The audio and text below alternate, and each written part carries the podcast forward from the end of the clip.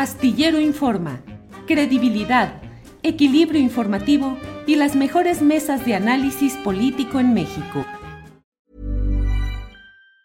This Mother's Day, celebrate the extraordinary women in your life with a heartfelt gift from Blue Nile. Whether it's for your mom, a mother figure, or yourself as a mom, find that perfect piece to express your love and appreciation. Explore Blue Nile's exquisite pearls and mesmerizing gemstones that she's sure to love. Enjoy fast shipping options like guaranteed free shipping and returns. Make this Mother's Day unforgettable with a piece from Blue Nile. Right now, get up to 50% off at BlueNile.com. That's BlueNile.com. Burrow is a furniture company known for timeless design and thoughtful construction and free shipping, and that extends to their outdoor collection. Their outdoor furniture is built to withstand the elements, featuring rust-proof stainless steel hardware, weather-ready teak, and quick-dry foam cushions. For Memorial Day, get 15% off your Burrow purchase at burrow.com slash ACAST and up to 25% off outdoor. That's up to 25% off outdoor furniture at burrow.com slash ACAST.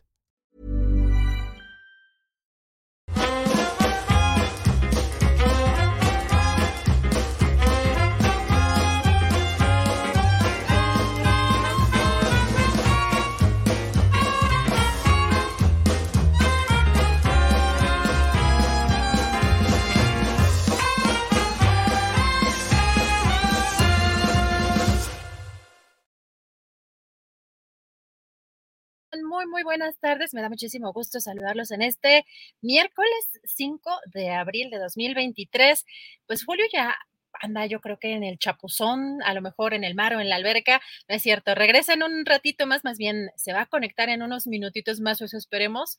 Eh, como saben ustedes, el querido Julio Astillero anda pues en Baja California, está en, en el Valle de Guadalupe, y eh, pues hay lugares, él mismo lo ha comentado, en donde es un poco más complicado conectarse como se debe, porque además pues es una transmisión que requiere pues mucho, un buen nivel de internet. Así que esperamos que en breves minutos se conecte ya a esta transmisión de Astillero Informa. Y de una vez avisarles que mañana, si ustedes no están de vacaciones o si tienen un ratito, eh, no van a salir o tienen eh, alguna conexión a internet o a YouTube disponible en donde estén. Eh, si están de vacaciones, si están de paseo, bueno, vamos a estar por acá de una a 3 de la tarde, jueves y viernes, por supuesto, con la mesa del más allá y mañana con la mesa de seguridad. Muchos temas importantes, pero por supuesto que estos días también son de descanso. Ya el propio presidente Andrés Manuel López Obrador informó que no va a haber conferencia ni el jueves ni el viernes, así que también es eh, probable que la información o el ritmo de la información cambie un poquito. Y pues comentarles que eh, algo de lo importante de hoy y que por supuesto ayer se dio a conocer, el presidente dio a conocer la compra de estas 13 plantas a Iberdrola, hoy comentó también pues que es en beneficio de los mexicanos porque no habrá aumentos en el precio de la luz. Vamos a escuchar qué fue lo que dijo. Porque en esencia lo que se garantiza es que no aumente el precio de la luz. Eso es lo esencial. Hay muchos eh, elementos técnicos, pero a quienes nos están viendo, escuchando, les digo que llevamos a cabo esta operación esta compra para fortalecer a la empresa pública Comisión Federal de Electricidad y de esta manera poder eh, ofrecer la energía eléctrica a precios justos. Yo me comprometí a que no iban a aumentar los precios de los combustibles, de la luz, del gas, las gasolinas, del diésel y estoy cumpliendo.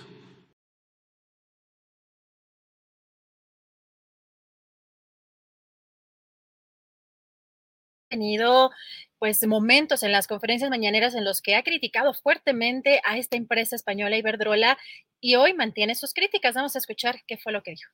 Empiezan a entregar y una de las empresas que se benefician más es precisamente Iberdrola, una empresa española se asocia con un hijo de, Claudio X González. Ahí está también en una sociedad, o estuvo, el asesor principal de Carlos Salinas, Córdoba Montoya. Bueno, llegan los de Iberdrola a contratar a Felipe Calderón, que es una vergüenza, es de pena ajena, como un presidente de México, porque haya como haya sido como haya sido,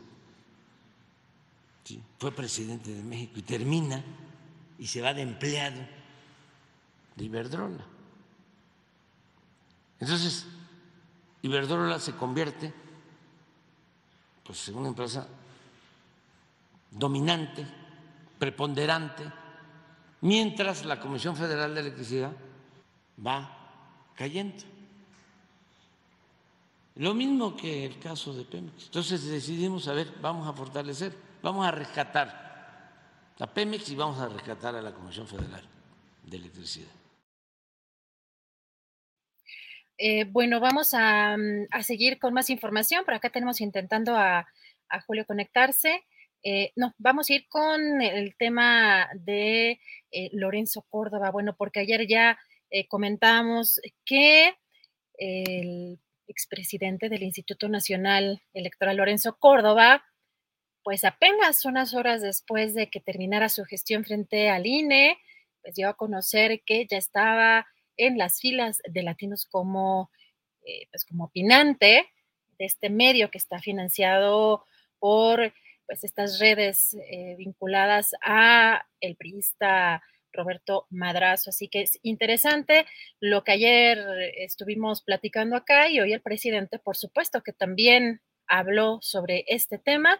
Vamos a escuchar qué fue lo que dijo porque fueron palabras fuertes. Esta desfachatez que se va a la UNAM, pobre UNAM, ¿no? Me habla mi alma mater. No, no, no, no. No. Bueno, pero eso pasa. Pero luego irse de comentarista con Loré de Mola, imagínense cuánta gente engañada defendiéndolos, porque el INI no se toca. Supuestamente ellos, ¿no? Este, independientes, árbitros, con Loret. O sea, es una involución, porque si hubiese regresado como estaba antes de comentarista de Carmen Aristegui, pues a lo mejor no, no, no, no, no, no era tan este, grotesco. Pero eso fue lo que defendieron, marcharon por esto, vinieron al Zócalo por esto. En esencia, ¿qué les va a importar la democracia? ¿Qué les va a importar? El INE. No, no, no, es esto. Es una decadencia. No cabe duda que tenía razón el presidente Juárez. El triunfo de la reacción es moralmente imposible, porque esto es un acto de deshonestidad, como se le vea. Solo faltó que se fuera de presidente de la organización de Claudia X González, que debe de estar ahí también como asesor, pero eh, puede ser que honorario. Fuertes palabras del presidente hoy en contra del expresidente del Instituto Nacional Electoral, Lorenzo Córdoba, y creo que ya está por acá, Julio Astillero, a ver si logramos tener ya la señal adecuada. ¿Cómo estás, Julio? Buenas tardes.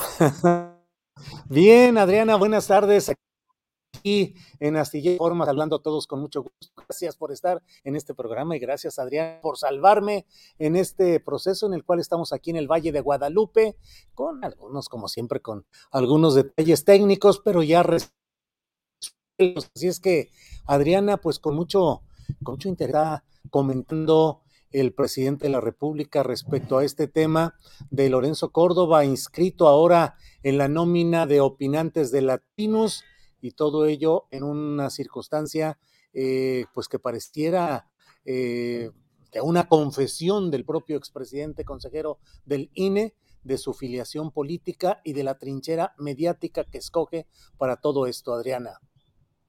Pues interesante que el presidente Julio incluso ahora sí hizo una especie de separación o de distinción entre Carmen Aristegui y Loret de Mola, porque antes eh, los metía prácticamente en el mismo saco y el presidente dijo, bueno, otra cosa hubiera sido que hubiera regresado ese espacio eh, con Aristegui, pero pues hasta grotesco le pareció al presidente el que se haya eh, incorporado a las filas de latinos, Julio. Sí, pues la verdad es que resulta poco, poco defendible el hecho de que quien se arguía o se señalaba o se decía como eh, un árbitro electoral, pues a las pocas horas, porque realmente el lunes todavía estaba como partícipe en los actos del INE al incorporarse, al haber estado como anfitrión, como acompañante de la propia nueva presidenta hasta el salón de sesiones, eso lo hizo el lunes y el martes ya se anuncia inscrito en la nómina de jugadores del equipo contrario al presidente López Obrador. Mayor confesión de faccionalidad, de parcialidad, pues no puede haber y está de manifiesto. Y el presidente tiene razón. Esto es por lo cual marcharon. Este es el INE que se defendía. Creo que a confesión de prueba latinos, dicen eso, a confesión de parte latinos, relevo de pruebas. O sea, ahí está clarito, Adriana. Y sin duda que hay pues temas que pueden ser muy criticables de este de esta reforma electoral del presidente que quizá pues eh, mucha ciudadanía, mucha, eh, un porcentaje importante de la ciudadanía no veía reflejada eh, pues las necesidades que tenía el Instituto Nacional Electoral, pero de ahí a marchar junto a personajes como Javier Lozano, como pues los que vimos marchar en este tipo pues de manifestaciones, pues que están buscando un objetivo político muy específico, pero además pues con muchos de estos personajes con señalamientos también de corrupción, por decirlo menos. Julio, muy interesante, la verdad, este movimiento que hace Lorenzo Córdoba. Y pues eh, vamos a ver qué, cómo avanza o cómo se proyecta en esta trinchera eh, Lorenzo Córdoba. Ahora y además también a dónde irán otros personajes, Julio, como Ciro Murayama, como Edmundo Jacobo, eh, pues otros de los que estuvieron también en la mira política en estas últimas semanas, señalados eh, básicamente de lo mismo, Julio. Sí, habrá que ver qué es lo que sucede y bueno, pues se va poniendo obviamente calientito. De aquí para adelante, Adriana Buentello, ya no hay reversa, estamos ya instalados, no solo jurídicamente, sino políticamente, abiertamente en el año electoral, un año electoral largo que terminará ese proceso hasta 2024 con la toma de posesión del siguiente presidente de la República. Eh, pues eh, información interesante en todo esto. Julio, pues también comentar que ayer, eh, por cierto, en entrevista con los periodistas Álvaro Delgado y Alejandro Páez Varela, la nueva presidenta del INE, Guadalupe Tadei, pues aseguro que, bueno, va a continuar o se, va, se va a bajar el sueldo para ir en esta sintonía, tener menor sueldo que el presidente. Nosotros ya gestionamos entrevistas, así que changuitos, ojalá que pronto también nos den a nosotros entrevista con la, con, la consejera presidente del INE. Pero otro detalle interesante en la conferencia mañanera, Julio, es que el presidente habló de FOBAPROA, esto en el contexto, por supuesto, de lo que él consideró nueva nacionalización con la compra de 13 plantas de esta empresa española Iberdrola, pero Julio dijo, deberían estar hincados, son pecadores. Vamos a escuchar qué fue lo que dijo hoy el presidente, porque además en días, en días santos que vienen. Sí. Y esto que llevaron a cabo produjo el saqueo más grande que se haya realizado en México en toda la historia.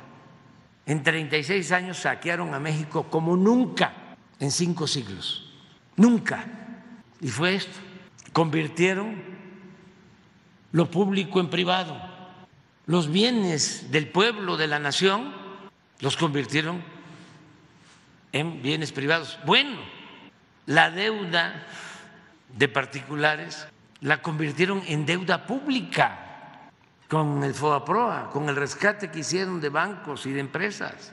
Si deberían de estar callados, postrados, hincados, orando y pidiendo perdón. Son pecadores, viven en el, pecado social. Y nada más que la hipocresía es mucha, ¿no? Son sepulcros blanqueados. Eh, su doctrina es la, la, la hipocresía. Pues a santo ramalazo en Semana Santa, Adriana Buentello. Estamos en plena Semana Santa y el presidente de la República habla de pecadores sociales que, bueno, antes no los manda a San Luis Potosí a la procesión del silencio, a caminar con sus capuchas eh, negras, con sus cucuruchos, eh, arrastrando los pies con cadenas, dolientes y vestidos de negro para tratar de expiar sus culpas. Pero bueno, más allá de lo que sea la expresión específica del presidente de la República, la verdad es que sí, el robo a México del FOAPROA es algo profundamente doloroso, dañino para todas las generaciones, sí es un pecado social, más allá de la connotación religiosa que le demos al vocablo eh, pecado, pero sí es un pecado. Y Adriana, nomás porque estamos en estos días que son denominados santos, no digo que son francamente lo que el lenguaje a la mexicana nos diría, son tiznaderas, son fregaderas lo que han hecho a lo largo de todo este tiempo con el Fobaproa, ha hecho que la, las deudas privadas se convirtieran en deuda pública y lo que ellos disfrutan unos cuantos es la falta de dinero colectiva por estar pagando el servicio de esa deuda del Fobaproa. Adriana.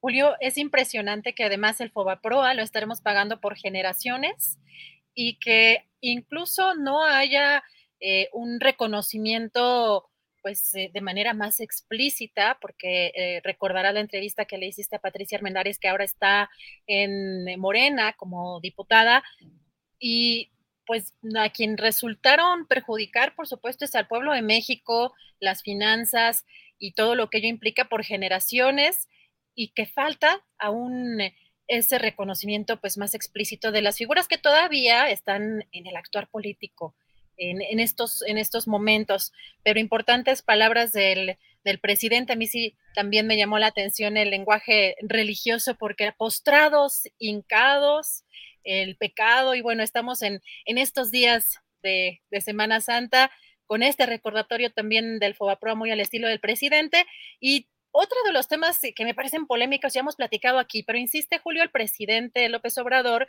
en equiparar el tema de pues estas acusaciones en contra de Donald Trump, pues contra su propio desafuero. Si te parece, vamos a escuchar qué fue lo que dijo nuevamente.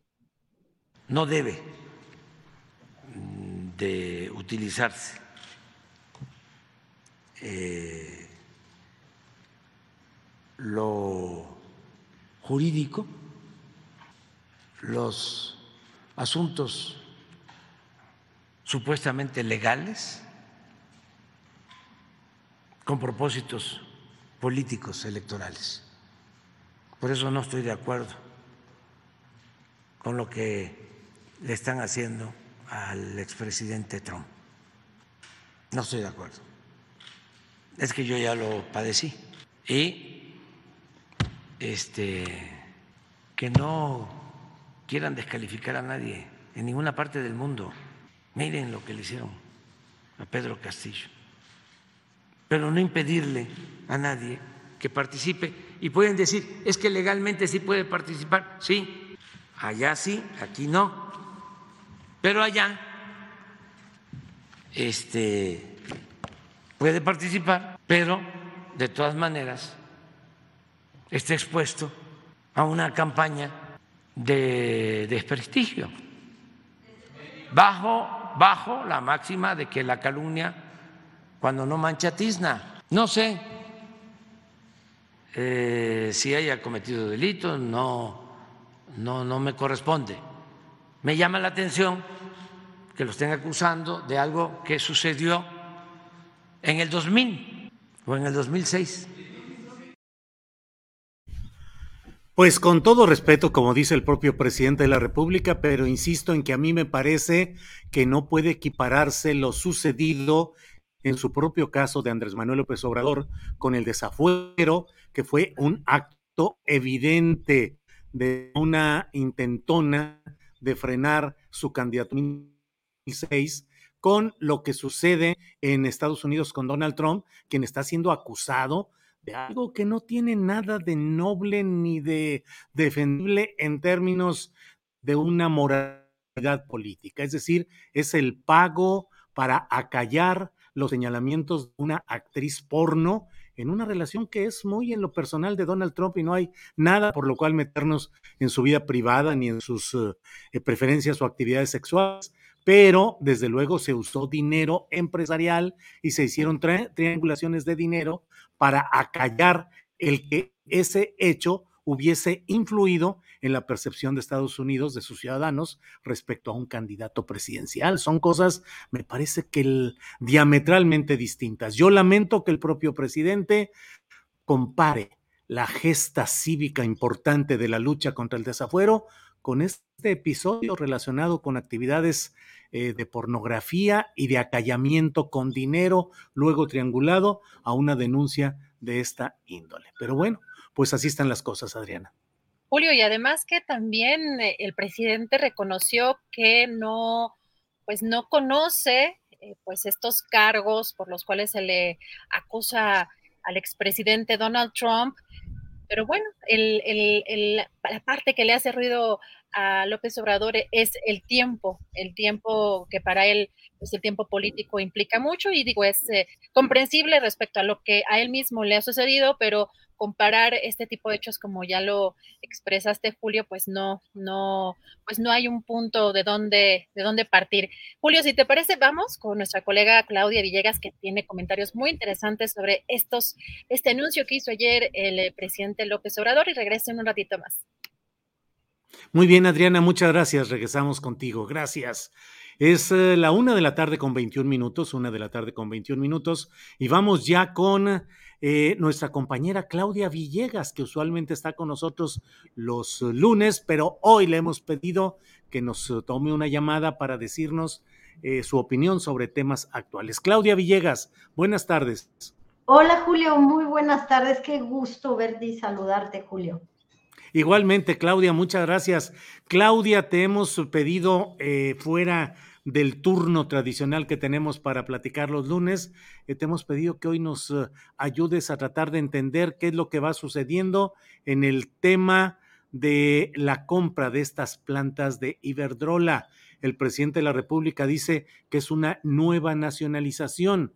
Los eh, contrarios al presidente López Obrador dicen que es una forma disfrazada de deuda, que en realidad no se queda Comisión Federal de Electricidad con la propiedad de las plantas, sino con eh, sino otra, otra entidad distinta. Y dicen además que Iberdrola está deshaciéndose de ese tipo de plantas porque ya no le importan en su modelo de negocios. ¿Cuál es tu punto de vista, Claudia? Gracias, Julio. Le llaman la descarbonización de las operaciones, que quiere decir que México está comprando, pues, en opinión de ellos, chatarra, basura, que estas multinacionales que nunca se equivocan, pues están dejando a un lado. Así, así lo manejan, así lo ponen y cuando México, ¿te acuerdas aquí en tu espacio, Julio, decidió comprar, el gobierno del presidente López Obrador decidió comprar Redpack, eh, esta eh, refinería, esta refinería que está en Estados Unidos. Este, allá dije mal el nombre, Julio, ayúdame con la refinería. sí, creo que es Oak Park, no recuerdo, pero es la de Houston. Deer Park, Deer Park. Deer Park, Deer Park, sí confundida. Cuando deciden comprar Deer Park, bueno, pues dijimos que iba a ser un cambio en toda la estructura de refinación de gasolinas y así fue. Dos años han demostrado que hay utilidades y que la descarbonización eh, pues todavía no se está generando y que la propia descarbonización, Julio, tiene otro orden y tiene otra ejecución. ¿A qué me refiero? El conflicto de Rusia y Ucrania, Julio, cambió todas las perspectivas que teníamos sobre el aterrizaje de las energías verdes. México sí está aprovechando el momento, está aprovechando que Iberdrola en España tiene una crisis, que Iberdrola dice que ahora va por otras energías para cumplir con el tema del medio ambiente, que en 2020, dice Iberdrola, iba a modernizar sus plantas, pero como el gobierno del presidente López Obrador la estuvo presionando, pues no lo hizo. Ahora dicen que son plantas que son viejas, pero antes decían que eran plantas que estaban en el último eh, eslabón de las energías verdes. Todo esto, Julio, te lo comento porque creo que el gobierno mexicano aprovechó una ventana de oportunidad para comprar, como lo hizo con Deer Park, las 13 plantas de Iberdrola, que se recupera la soberanía energética, que se recupera la gestión de las energías verdes, Julio, y que ahora México, sin la presión de trasladar este dinero público a una empresa privada, decidirá qué es lo mejor para el suministro de energía en nuestro país, Julio. Vaya, pues eh, son posiciones encontradas las que estamos eh, viendo. ¿Y eh, qué hay sobre la propiedad de estas plantas, Claudia? Que se menciona que quedan en manos de un fondo de inversión y que en el fondo, se, digo, y que además más adelante se podrá solicitar que haya eh, emisión de bonos para financiar esta compra, lo cual equivaldría a una forma de deuda pública, Claudia. Sí, Julio, fíjate que ayer la confusión derivó de que no leemos bien los comunicados.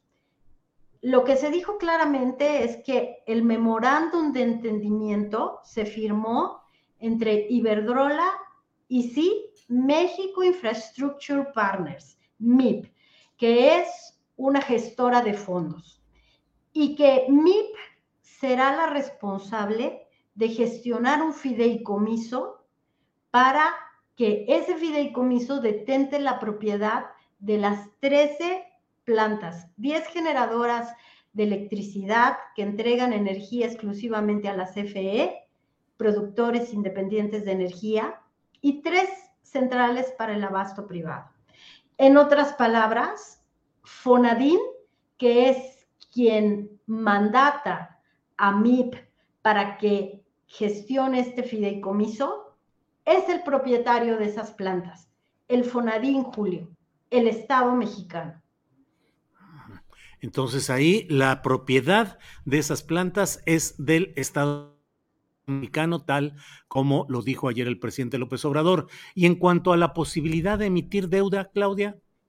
Lo dijo claramente Rogelio Ramírez de la O, el Fonadín ayudará a refinanciar toda la deuda que sea necesaria para pagar estas plantas. Lo que necesitamos saber en este punto, Julio, es este pago de 6 mil millones de dólares salió del Fonadín o salió de MIP o de dónde salió de las finanzas públicas, porque ayer vimos a Gabriel Llorio, que es el responsable de todo el tema de egresos de nuestro país, lo vimos ahí muy sentadito junto a Rogelio Ramírez de la O, y entonces entendemos que tiene que ver, bueno, es el subsecretario del ramo en realidad, pero él es el que coordina los egresos también. Entonces, necesitamos saber de dónde salió ese dinero. Todavía, Julio, no sabemos si salió de una partida, si eran los recursos que había en el Fonadín, no sabemos si el Fonadín había hecho una emisión de deuda y de ahí salió. Toda esa información la prometió Rogelio Ramírez de la O. Necesitamos saber esa parte porque él habló de un refinanciamiento, Julio, lo que nos lleva a pensar que ya hubo una disposición de recursos para pagarle a Iberdrola su dinero y que después se refinanciará a través del Fonadín, que es lo que hacen este tipo de fondos. Toman proyectos que, por cierto, MIP Julio tiene una gran experiencia en el sector eléctrico, no así el Fonadín. Claudia, y en el esquema de lo que plantea el presidente de la República, eh, recuperar o avanzar en la soberanía energética, específicamente en este caso en cuanto a la energía eléctrica, eh, ¿es positivo o es negativo o falta ver la precisión de qué es lo que va a impactar esta compra de las 13 plantas de Iberdrola en cuanto a soberanía energética mexicana? Fíjate, Julio, que hay dos ideas que se han estado manejando en los últimos, bueno, en las últimas 24 horas después de este anuncio, pero que ya se venía eh, defendiendo de que México frente a la revolución que genera la relocalización de cadenas productivas no estaba listo para tener la electricidad y que se iban a presentar apagones y que íbamos a tener un colapso en cuanto a la generación de electricidad. Es el mismo argumento que se escribió cuando después del TEMEC se promovió la participación de la iniciativa privada en los esquemas de generación de energía eléctrica. He estado preguntando con al menos cuatro analistas y me dicen que México tiene generación de electricidad sobrada. Hacen falta, evidentemente, la transmisión, que es el pleito que se tenían con los privados. Sin embargo, Julio, creo que en este momento lo que estamos observando es la recuperación de la rectoría del sector eléctrico y que el Estado mexicano, el gobierno federal a través de CFE, tomará las decisiones más adecuadas para lograrlo. Entonces, transmisión ha sido sobradamente eh, servido por la CFE, Julio. Tú sabes, ellos tienen el monopolio de la transmisión. Entonces, las inversiones estratégicas que se tengan que hacer quizás en el sureste del país se harán en tiempo y forma y además se libera ese obstáculo del despacho de energías limpias hacia los circuitos de transmisión de CFE. Muchas decisiones por tomar, Julio, pero, pero creo que en este momento se destraba la soberanía. Ahora sí veremos a los funcionarios de CFE haciendo gala de capacidad, de ejecución, o también juzgaremos si no la tienen, Julio se destraba la soberanía, quieres decir que esto abre ya la posibilidad de un ejercicio soberano en materia de electricidad específicamente, Claudia? Sí, porque la reforma de 2012, Julio, dejó muchas, muchas ataduras al gobierno, al Estado mexicano. ¿Por qué? Porque se diseñó con una serie de tarifas, de obligaciones de compra, que se hizo con un modelo que se pensaba de muy buena fe, pero que también algunas empresas extranjeras aprovecharon para tener ingresos fijos. Tú sabes que a ellas les encanta el tema de ingresos fijos, como fue en el caso de los gasoductos, que no solamente construían los gasoductos, sino que aseguraban que les iban a comprar el gas, el BTU de gas durante muchos años. Y esto sucedía también con el caso de Iberdrola, que, es el, que era el generador de electricidad privado más importante en nuestro país. Entonces, recuperar la soberanía tiene que ver con que, así lo veo yo, que el principal impugnador de, esta, de estos cambios que el gobierno impulsó y que llegaron incluso a la Suprema Corte de Justicia, pues ya no está. Bien, pues estaremos atentos, Claudia, a lo que implique eh, la mayor información puntual de lo que está sucediendo en este tema y cómo va avanzando. Claudia, ¿algo que quieras agregar a lo que hemos platicado hasta ahorita? No, gracias Julio, que tenemos que estar muy pendientes de la revelación de información que se dé de esta operación. Tenemos que recordar que es dinero del erario, que es dinero de los contribuyentes, y que la información que vaya revelando la Secretaría de Hacienda y que el secretario de Hacienda, Rogelio Ramírez de la O, es experto en mercados de deuda, es experto en mercados financieros creo que va a ser muy importante para los periodistas darle seguimiento puntual porque no les damos una carta este, en blanco, ¿verdad, Julio? Tenemos que estar al pendiente de que lo que hagan lo hagan bien porque son 6 mil millones de dólares. Así es, así es. Pues eh, Claudia, muchas gracias por esta ocasión. Gracias por compartir tu tiempo con nosotros y tu conocimiento y seguiremos atentos y nos vemos eh, ya pronto. Claudia Villegas. Gracias, Julio. Que la pasen muy bien. Un abrazo para ti, para Ángeles y para todos.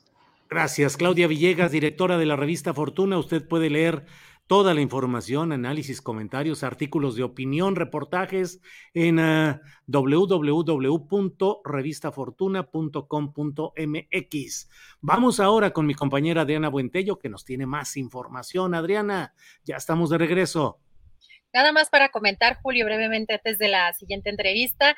Por un lado, tenemos información importante respecto al Tribunal Electoral del Poder Judicial de la Federación, Julio, porque a través de un proyecto que dio a conocer la propia eh, magistrada Janine Otálora, propone no extender la dirigencia de Mario Delgado y Citlali Hernández en la Secretaría General del partido, por lo que el tribunal podría someter a Morena, al partido Morena Julio, a una renovación de su dirigencia.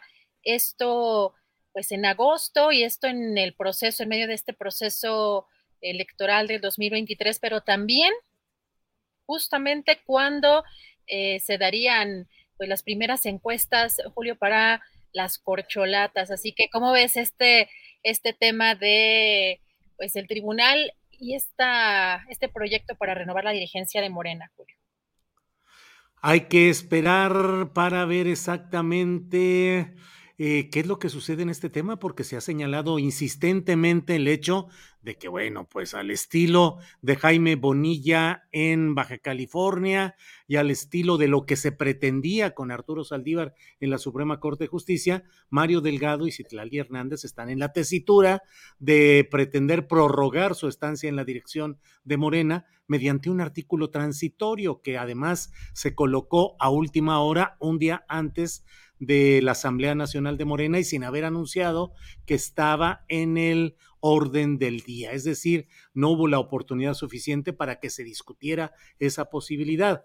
Eh, veremos además cuáles son las otras resoluciones que tenga eh, esta decisión del Tribunal Electoral, porque habla la propia eh, magistrada Otálora de que puede haber, de que hay otras, otros temas que están sujetos también a esa resolución del Tribunal Electoral. Recordemos que hay incluso impugnaciones presentadas por la Convención Nacional Morenista, cuya dirigencia eh, está a cargo de John Ackerman, en el sentido de que la elección de los miembros del Consejo Nacional estuvo muy viciada de origen y que hay serias objeciones jurídicas. Así es que veremos qué tanto ruido en la estructura directiva de Morena se da justamente en agosto, cuando estará a toda velocidad el proceso de postulación del candidato o candidata de Morena a la presidencia de la República, Adriana. Julio, pues vamos a estar muy pendientes, obviamente, de todo este tema que tiene que ver con lo electoral, pero también, Julio, ¿cuál es el marco en el que un empresario, el marco político, jurídico, económico, en el que un empresario puede incrementar su fortuna de manera importante. ¿Por qué lo comento así, Julio? Porque en este año, nuevamente, la revista Forbes colocó a Carlos Slim, el U, pues en, el, en la lista de los primeros 10, está en el lugar número 8 y pues eh, su familia, él y su familia cuentan con un valor neto de 93 mil millones de dólares.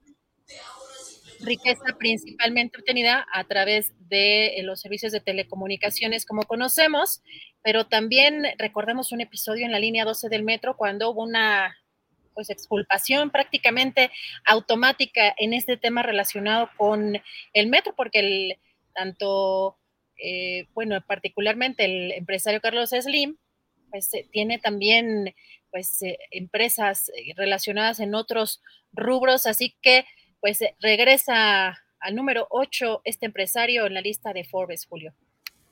Pues son de esos momentos en los cuales la patria entera debería ponerse de pie y hacer colocación de lauros de heroicidad a personajes como Carlos Slim, que representan la es la demostración gráfica concreta de la desigualdad social mexicana, mientras eh, una inmensa cantidad de mexicanos Decenas de millones de ellos viven en situaciones de miseria, de miseria extrema, mientras todo es un gran problema en materia de seguridad pública, de salud, de disponibilidad de medicamentos, de mil cosas. Fortunas como las de Carlos Slim siguen y siguen creciendo, pasan gobiernos, pasan administraciones federales de un signo partidista o de otro. Y me van a disculpar, Adriana, pero en estos días hay que hacer honor a aquello de que solo la verdad os hará libres. Y hay que decir la verdad, por dolorosa que parezca.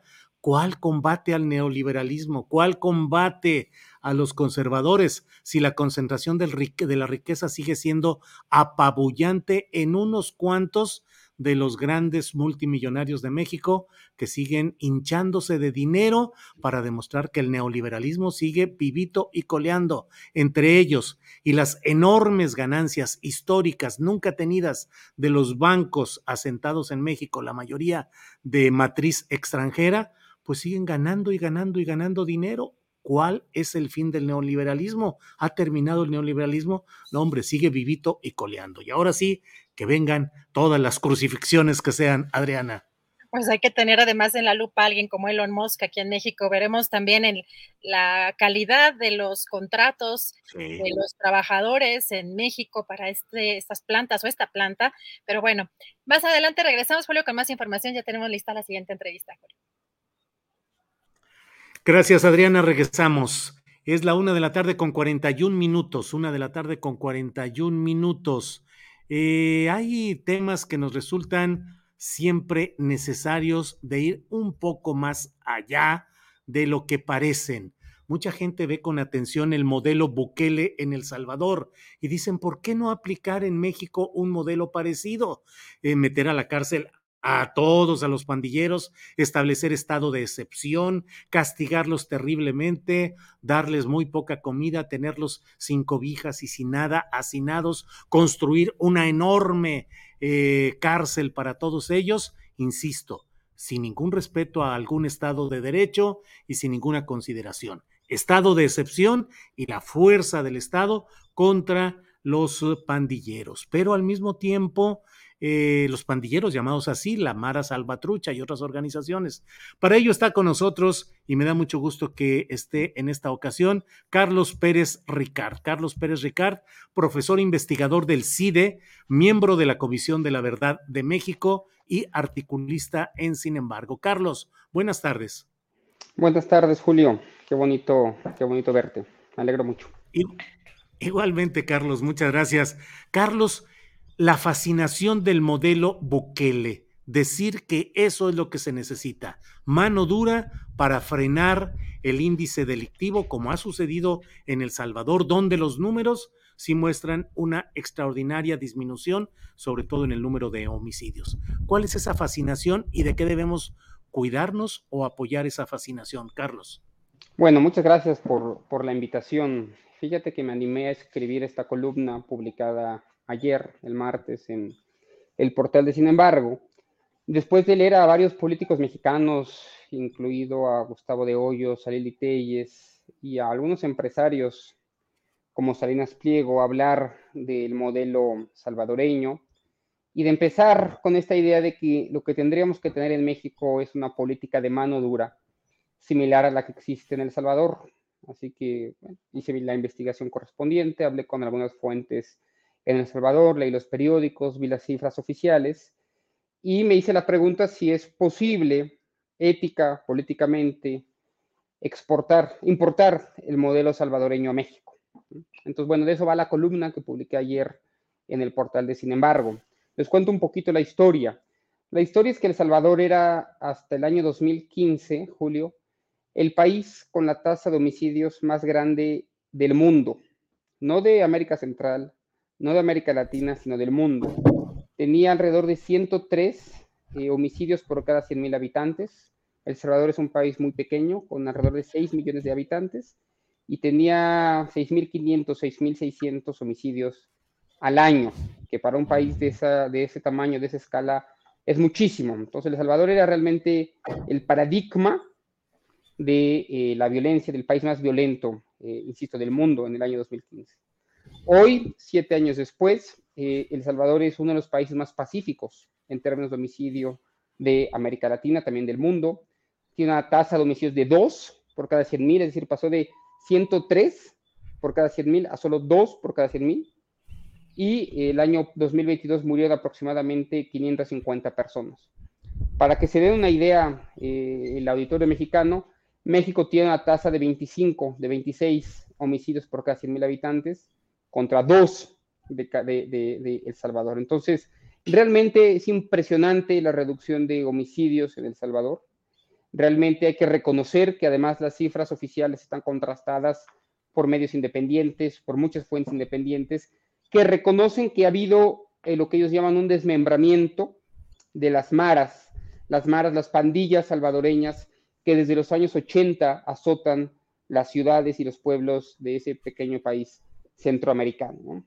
Ahora bien, eh, esto tiene, este milagro, como muchos lo llaman, tiene costos enormes en temas de derechos humanos y en el hecho de que desde el inicio del estado de excepción, que fue la política aplicada por, por Bukele, digamos la que mejores resultados ha traído, han sido encarceladas 65 eh, mil personas en El Salvador.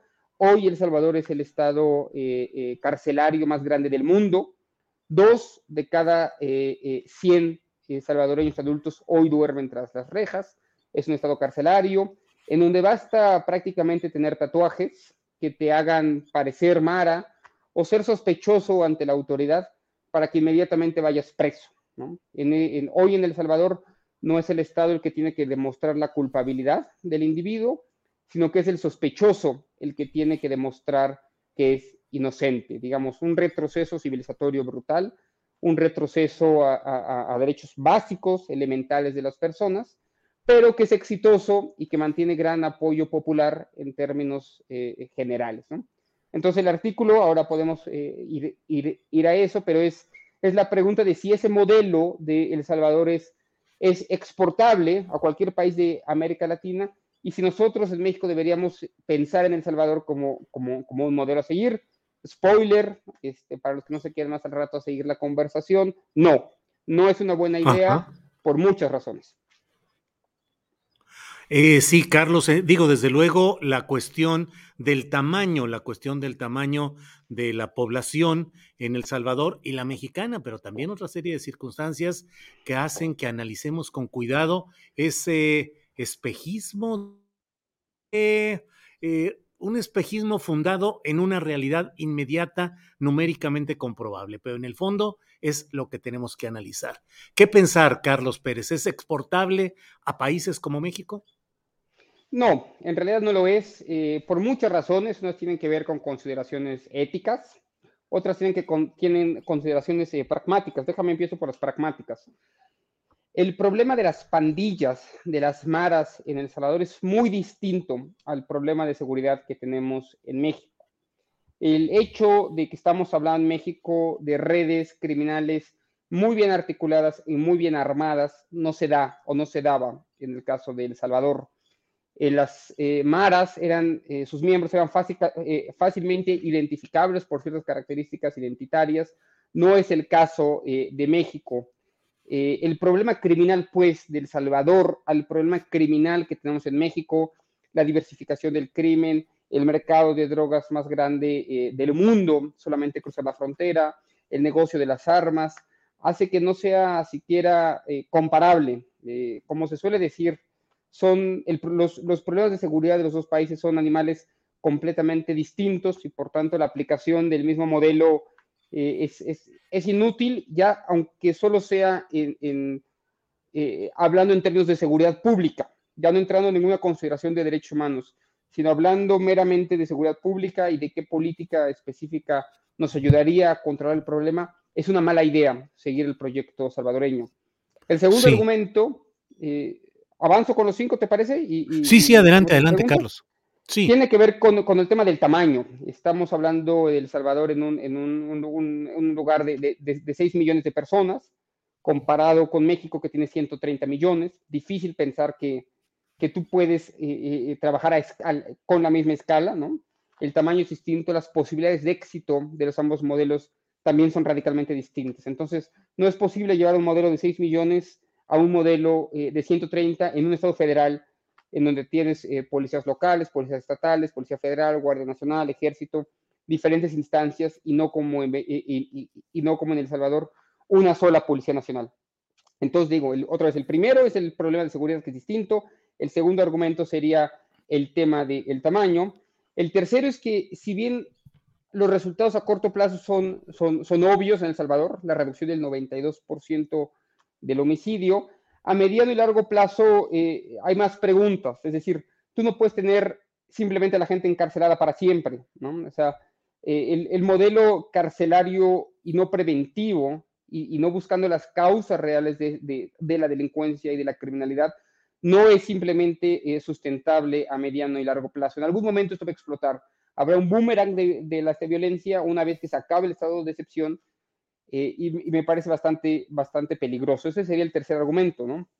Eh, el, cuarto argumento que me parece importante es el, que tiene que ver con el sentido del Estado. En El Salvador, eh, El Salvador no es más un Estado liberal. las instituciones realmente se han rendido ante Nayib Bukele, el presidente de ese país. El, el, Poder Judicial no es más independiente, el Poder Legislativo no es más independiente. Toda la estrategia del Estado está siendo liderada por una sola persona que además ya se va a reelegir, aun cuando eso iba en contra de la Constitución, y afecta directamente eh, el sentido propio del Estado. Y basta leer un poquito de historia del mundo, o de América Central o de América Latina, un poquito nada más para saber que eso es una muy mala idea. Y el último argumento tiene que ver con el tema de los derechos humanos. Eh, son incontables eh, los reportes de organizaciones no gubernamentales, de periodistas independientes, que dan cuenta de muertos, decenas de muertos en las cárceles de eh, eh, El eh, de personas que han sido torturadas por las propias policías, de casos de corrupción. hoy El Salvador es el lugar de América Latina en donde las autoridades cometen más violaciones a los derechos humanos. Basta la ida de Nayib Bukele para darse cuenta del discurso fascista de derecha que el señor maneja a pesar de su extrema popularidad, ¿no?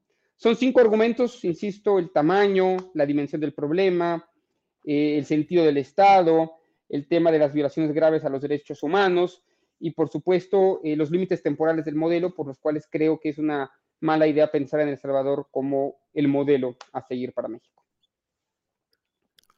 Carlos, y sin embargo, y no me refiero solamente al medio en el cual publicaste este artículo, pero y sin embargo, esa idea de la buquelización del Estado sigue presente en algunos actores políticos relevantes de México, como el propio expresidente de la Confederación Patronal de la República Mexicana, la Coparmex, es Gustavo de Hoyos Walter, quien abiertamente en su lanzamiento como precandidato presidencial invoca el tema incluso con la inclusión de una parte del video en el cual se ve eh, la colocación de los maras o presuntos maras en las cárceles y la manera como son eh, llevados ahí. Entonces, él reivindica la mano dura, igual que personajes como Lili Telles. ¿Qué tanto esa... Eh, la crisis de la seguridad pública en México, del combate al crimen organizado, puede llevar a que la sociedad mexicana vea con buenos ojos y pueda votar y apoyar electoralmente opciones de mano dura o de buquelización en México. Carlos. Mira, Julio, afortunadamente en los últimos 20 años han sido pocos los intentos o los discursos de llevar el populismo penal, como se le llama en la literatura, al mainstream de la discusión pública. Ha habido ejemplos, hay casos, eh, recuerdo a Arturo Montiel, eh, una frase que pasó en la historia aquí en el Estado de México, él decía, el gobernador, el exgobernador, que, que, que luego resultó ser, ser un delincuente, pero decía que, que, las ratas no tenían derecho. No sé si te acuerdas, Julio, ahí por sí, Sí, claro, frase acuñada por el publicista Carlos Alasraqui. Bueno, y ahora están en el Estado de México este, intentando, ¿no? Intentando este, tener 100 años de poder allá en el Estado de México. Pero bueno, Arturo Montiel lo decía, luego él terminó este, indiciado por temas de corrupción, nunca pisó la cárcel, eh, pero para que te des una idea de, también de la hipocresía que tiene, que hay detrás del populismo penal. Otro personaje, eh, el Bronco, exgobernador de Nuevo León, decía que a los criminales había que cortarles los brazos. No sé si, si, te acordarás, me, me, parece que lo dijo en el primer o segundo debate en 2018. El Bronco terminó también este, en la cárcel. Bueno, estuvo en la cárcel un tiempo precisamente por corrupción. Entonces, el, el, el populismo penal tiene esto, que, que, que grandes empresarios o, o políticos siempre ven la corrupción de abajo, nunca ven la corrupción de arriba, y siempre tienen una vena racista, ¿no? Hay que decirlo así, fascista. En el caso de Lili Telles y de, y de, y de Gustavo de Hoyos es un poco lo mismo. Apelar a una, a una receta eh, que funciona en todo el mundo. Funciona en Italia, funciona en España, en América Latina, Bolsonaro claramente, que es eh, buscar los peores sentimientos de la gente, apelar a lo peor del ser humano, porque todos tenemos algo de ello, e intentar explotarlo lo mejor posible en favor de personas eh, particulares. El populismo penal es sumamente atractivo para ciertas personas. Lamentable en México, por, por muchísimas razones que podemos discutir después, ese discurso no ha, digamos, eh, eh, funcionado todavía, pero me parece que es el futuro tenemos que estar muy atentos a esa nueva derecha que se crea que tiene el populismo penal, digamos, sus raíces, y que la vamos a ver muy presente en el año 2024 y seguramente ya en el año 2030. Tiene que ver también con el fracaso de otros gobiernos de la izquierda de hacerse cargo del tema de la seguridad. Me parece que hay una responsabilidad eh, de todos los que nos dedicamos a estos temas a intentar buscar eh, soluciones para que la gente se sienta más segura, pero basado en ese fracaso es que el populismo penal tiene cada vez más éxito. E insisto, otra vez una advertencia. Creo que la última vez que vine contigo, Julio, hablamos sobre el tema de Estados Unidos y, los discursos de los republicanos, ¿no? Con respecto a las invasiones. Sí. Y decía que México iba a ser cada vez más eh, la piñata para las elecciones allá en 2024. Bueno, de este lado de la frontera, lo que yo veo, lo percibo, más, más desde mi posición como analista político, es que este tipo de discursos y el modelo salvadoreño va a ser eh, muy importante en la campaña y lo que hay que hacer es vacunarnos contra él, viendo sus limitaciones políticas, pragmáticas y éticas que tiende importar un modelo como el de Nayib Bukele. Pues eh, Carlos, eh, muchas gracias por esta visión y revisión de lo que significa este modelo Bukele, las tentaciones políticas y electorales en México. Y bueno, pues a reserva de lo que desees agregar, yo siempre te agradezco una oportunidad de tener este diálogo eh, contigo, Carlos. Siempre es un placer estar en tu programa, Julio, y te agradezco muchísimo y estamos a la orden siempre. Carlos, gracias y seguimos en contacto. Hasta pronto, Carlos Pérez. Ricard. Hasta luego. Bien, son las eh, es la una de la tarde con 57 minutos. Estamos aquí en Astillero Informa. Muchas gracias por acompañarnos. De todo hay aquí en esta, en esta, em, eh, en esta ocasión, Azurbanipal dice, Iberdrola sin borolas, ja, ja, ja, México nuevo dueño de instalaciones. Eh, déjeme ver que hay urge reforma al sistema judicial y que salga Tortuguerz. Eh, eh, Zoraida Sain Martín del Campo dice el mejor tratamiento psicológico es el trabajo para los presos enseña oficios, los capacita no a todos, solo a los que se portan bien o delitos no graves. Bueno, pues hay, eh, Alicia Torres dice excelente análisis con pros y contras, cada quien saque sus conclusiones, se refiere a lo que nos ha dicho Carlos Pérez Ricard en esta ocasión. Juan Pérez Hernández pone una y otra vez Julio Alasraqui Astillero. Bueno, saludos Juan Pérez Hernández con buenas palabras, no crea que con palabras alarrasquianas me voy a referir a usted. Eh, Eva Rautenberg, Tortuguers efectivamente es un obstáculo para la justicia en este país. Eh, tenemos todo. Eh, don Arturo Lechuga Lozano dice, gracias al analista. Beatriz Bernal, fuera Mario Delgado, ya manoseó mucho los procesos. Se refieren a esta posibilidad de que Mario Delgado quede fuera, igual que Citlali Hernández, de la dirección del partido Morena. Em, ah, es pura propaganda de Bukele, dice Octavio Martínez Soriano. Ya el tiempo lo desenmascarará.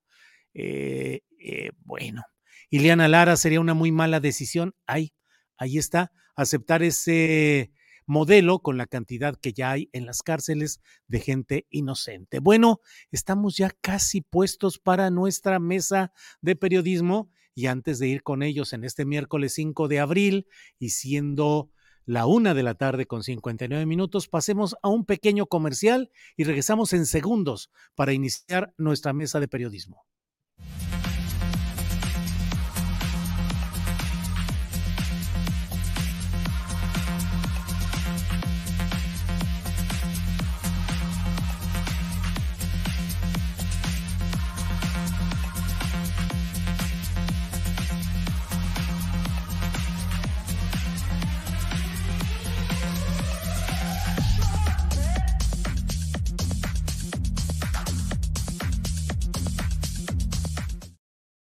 La una de la tarde, la una de la tarde, acá en el Valle de Guadalupe, en Baja California. Y las dos de la tarde en el horario del centro del país. Acá en Valle de Guadalupe, en Baja California, estamos a la una de la tarde y es el momento ideal para que empecemos en este miércoles 5 de abril con nuestra mesa de periodistas correspondiente a este día miércoles. Ya sabe que tenemos mesa de periodistas y qué periodistas los que tenemos siempre en esta ocasión. Ya están por aquí Arturo Cano, a quien saludo con gusto. Arturo, buenas tardes buenas y envidiosas tardes, Julio. Que la estés pasando muy bien allá. Te tomas nuestra salud, por favor.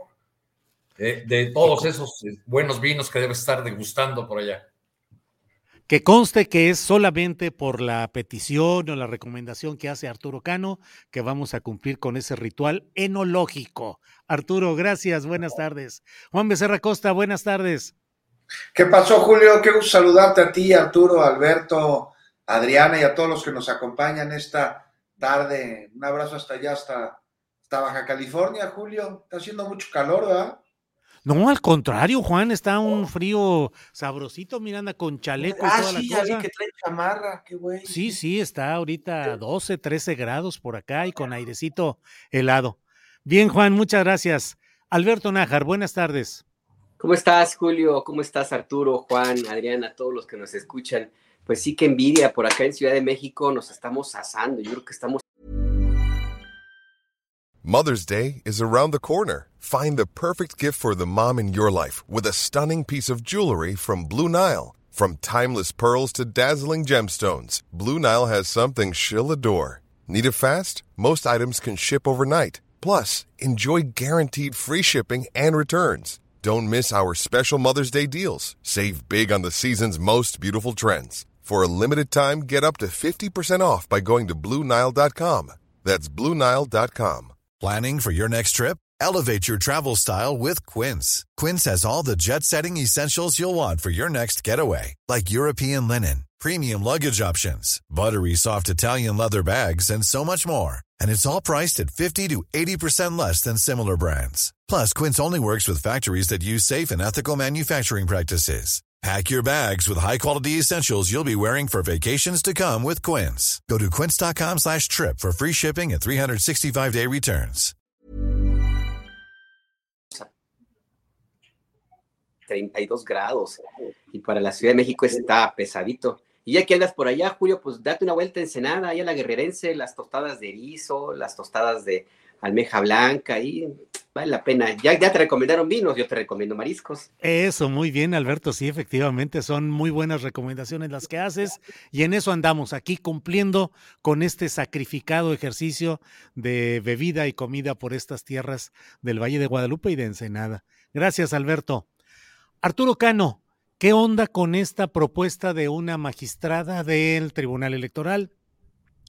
Janine Otálora que dice que debería, apenas es una propuesta que va a discutir eh, la plenaria del Tribunal Electoral, pero pues la idea de quitar la dirección de Morena en agosto que dejen su lugar Mario Delgado y Citlali Hernández. Es una vieja exigencia de algunos grupos de Morena. ¿Cómo lo ves y qué podría pasar, Arturo Cano?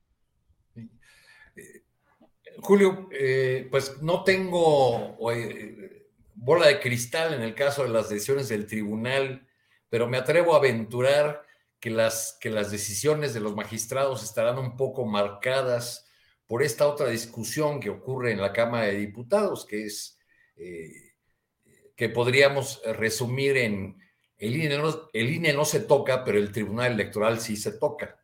Este, por este acuerdo que se está cocinando en la Cámara de Diputados, que en pocas palabras lo que busca es quitarle los dientes al, al tribunal o impedir, según dicen los diputados, que se extralimiten sus funciones, que tome decisiones que eh, se entrometen de manera inadecuada en la vida interna de los partidos y en la, vida interna incluso de la Cámara de Diputados, de, sus órganos de, decisión. Como tú bien señalas, es una vieja exigencia de algunos grupos eh, de Morena, eh, quizá para, para, ponerle un número, podríamos hablar que los 500 y tantos eh, congresistas de, Morena que votaron en contra del paquete de reforma estatutaria en, aquel septiembre del año pasado, que se llevó a cabo el, Congreso, donde se aprobaron estas reformas eh,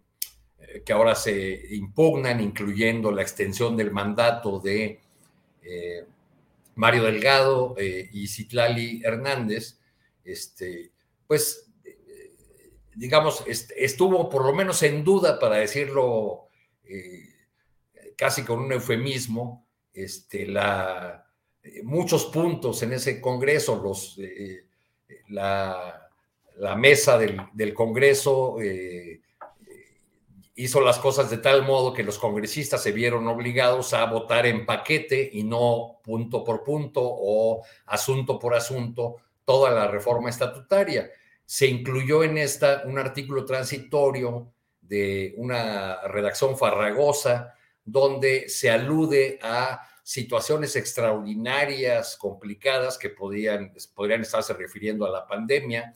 Este, y a los triunfos electorales de Morena y por esas razones se dice que se extiende el mandato solamente de dos cargos del Comité Ejecutivo Nacional de Morena, no del conjunto de la, de la dirección. En ese mismo Congreso se recortaron las carteras y se le dio eh, eh, manga ancha a Mario Delgado para hacer eh, nombramientos de posiciones clave en, la, en el propio comité ejecutivo, como de finanzas y de organización, me parece. Entonces, pues, pues creo que se da eh, esta filtración de, del proyecto de, de, resolución sobre el asunto en un, en un escenario eh, que está poniendo en duda o que está amenazando a los magistrados del Tribunal Electoral con quitarles algunas de sus atribuciones y que así tiene que, ser leído. Veo que uno de los que más ha impugnado eh, todo el proceso y sistemáticamente a la dirección de Mario Delgado, esta noche, John Ackerman, esta noche va a dar una conferencia o va a ofrecer algo, eh, una, una, mesa redonda a través de redes sociales para fijar su posición respecto de este proyecto que está... Eh, que estaría por discutirse. Entiendo que estos días ya no habrá reunión de los magistrados, sería hasta la semana siguiente o en otra fecha cuando se tome una determinación al respecto, pero pues toma a Morena en un momento delicado porque pues están ya en ya arrancaron las campañas electorales del Estado de México. Claro. Bien, eh, Alberto Nájar, ¿es necesario Mario Delgado para conducir el proceso de selección de candidato presidencial de Morena. Es decir, ¿es un asunto estratégico fundamental que siga ahí Mario Delgado o al contrario, es necesario que salga para que haya una mayor limpieza y confiabilidad en ese proceso, Alberto? Híjole, pues yo preguntaría si era necesario que fuera elegido primero presidente. Antes que nada, este, pues mira, necesario para quién? Para Marcelo Ebrard, pues tal vez para los miembros de Morena, pues no sé, no, no es, no, no ha resultado totalmente inoperante, le han salido bien las cosas, no necesariamente por su, por su desempeño, es, no solamente por eso, sino porque al final del día el partido tiene su propia ruta y la sigue a pesar de Mario Delgado. Eh, al final del día, la decisión de la candidata o el candidato de 2024, pues va a pasar por, por Mario Delgado, pero nada más como un aviso, o sea, como algo que, tendrá que ejecutar necesariamente, porque pues quien sí va a estar muy pendiente y va a tener un papel importantísimo es el presidente eh, López Obrador. Eh, Mario Delgado yo creo que debería entender el mensaje de que más, más ¿cómo, ¿cómo, se dice el dicho? más ayuda el que no estorba y pues tendría que dejar que el proceso siga, siga su cauce sin tratar de meter ruido eh, por parte de su, de su participación. Se va a poner muy intensa la discusión en Morena para elegir a la candidata o al, candidato y yo no sé si lo que ha ocurrido hasta ahora en las elecciones eh, previas, donde los comicios se han ganado no necesariamente por la eh, intervención y operación política de Mario Delgado, sino por un montón de factores adicionales que ya hacían que finalmente eh, la, victoria se alcanzara por, por la popularidad de arrastre del presidente López Obrador y también de Morena y de otros operadores políticos, pues, pues no sé hasta, hasta qué punto en, 2024 finalmente la permanencia de Mario Delgado efectivamente sirva para tranquilizar las, las aguas al interior de Morena y los que, lo que va a venir con la, la lucha de los grupos que van a buscar la candidatura. Ahora, también es cierto, y eso también hay que reconocerlo, Julio, que si se metieran a buscar, a, elegir un presidente o presidente en Morena, Híjole. partido, imagínense, pues, pues no, no, no, no acaban, o sea, digo, ustedes tienen más experiencia que yo en, esa líder, yo nada más en, Morena, yo nada más recuerdo cómo en Morena todavía existe y está como debe, como es el ADN, ahí lo tienen marcado en las células de muchos morenistas, pues el PRD, ellos son el, acuérdense cómo en el PRD se dice somos pocos pero sectarios y las guerras tribales están de a peso. Y lo que pasó en la elección de Mario Delgado pues nos anticipa que si se pretendía repetir o elegir a una dirigencia en estos momentos, el partido ya de por sí trae sus problemas de operación política y, y la decisión de entenderse como un partido político y no un movimiento o grupos de cuates, pues sería como más, más complicado. Y a lo mejor esa es la idea también de la, de la magistrada Yanino Tálora, ¿eh? ¿eh? digo, no, yo Complicar más las cosas en Morena. Sí, claro, claro. Que pues, las decisiones de esta magistrada y, otra, y otros ahí dentro del tribunal siempre, curiosamente, han sido marcadamente en contra del partido en el gobierno. Y además se muerden la de alguna manera, eh, o son muy contradictorios, Julio. La misma Janino Talora se terminaba su mandato hace unos años y la oposición, la ahora oposición en 2016, le extendió el mandato hasta 2024. O sea, no puede llamarse a congruente a alguien que está descalificando un proceso al que llama inconstitucional, si ella misma, de una u otra forma, también forma parte de un proceso parecido. Entonces, a mí me parece que pues ahí está, está complicado. Mario Delgado necesario, pues no hay de otra. Bien, Alberto. Eh, Juan Becerra Costa, ¿qué opinas de la figura de Mario Delgado? ¿Es necesario para darle continuidad al proceso de selección de candidatos, sobre todo el candidato o candidata a la presidencia de la República? ¿Es un complot del Tribunal Electoral contra Morena? ¿Qué opinas, Juan? Un poquito de todo, ¿no, Julio? Mira, ahí están los tiempos, ¿no? También los estatutos se señala que implicaría una violación al principio de elecciones periódicas. Ya será, como bien decía Arturo, la próxima sesión cuando se discuta, seguramente la próxima semana, el proyecto de, de Janino Tálora, este, que ya dijo, no busca invalidar un artículo transitorio que extiende una prórroga que de, un año, poco más, a Mario Delgado, a Citlali Hernández para que ocupen su encargo en el partido hasta octubre del próximo año. Dice que vulnera a los militantes de Morena, Yasmino Tálora, no, pues qué preocupada está Yanino Tálora por la militancia de este partido. Mira, ¿quién lo iba a imaginar que iba a estar dentro de sus preocupaciones? Ah, por su parte, Morena argumenta que no se trata de una reelección, este, que no busca ahí reelegir a sus dirigentes, a, Mario y a Citlali, al presidente y a la secretaria. Se trata de una prórroga que lo que busca es atender el proceso electoral del 2024. Ya fríamente, si nos ponemos a pensar, suena lógico, ¿no? Si se ha trabajado desde la dirigencia del partido desde hace rato con mira a elecciones internas, sí, pero sobre todo a las del 2024, pues sí suena lógico, más allá de cómo este, les caiga o no les caiga eh, Mario Delgado o Citlali Hernández. aquí la pregunta, ¿es voluntad del partido dar esta extensión? Es una de las preguntas, no es la única. Mira, yo, yo te digo que en lo personal, Julio, le encuentro sentido Aquí lo que se argumenta en contra es que un día antes de celebrarse el Congreso Nacional de Morena fue cuando se habría introducido esta modificación, esta reforma, ¿no? Y se acusa que no habría dado entonces tiempo a la militancia completo a que estuviera pues enterada de lo que implica que es una prórroga a estos cargos. Y pues además hay una sentencia en la sala superior que establece que esos cargos tienen que concluir este año, en agosto. Ahora, ¿Qué dicen los morenistas? Que, principalmente pues, es un partido. No quieren que su dirigencia se mantenga un año más, esto con miras a la continuidad del trabajo que han venido realizando para el proceso electoral de 2024.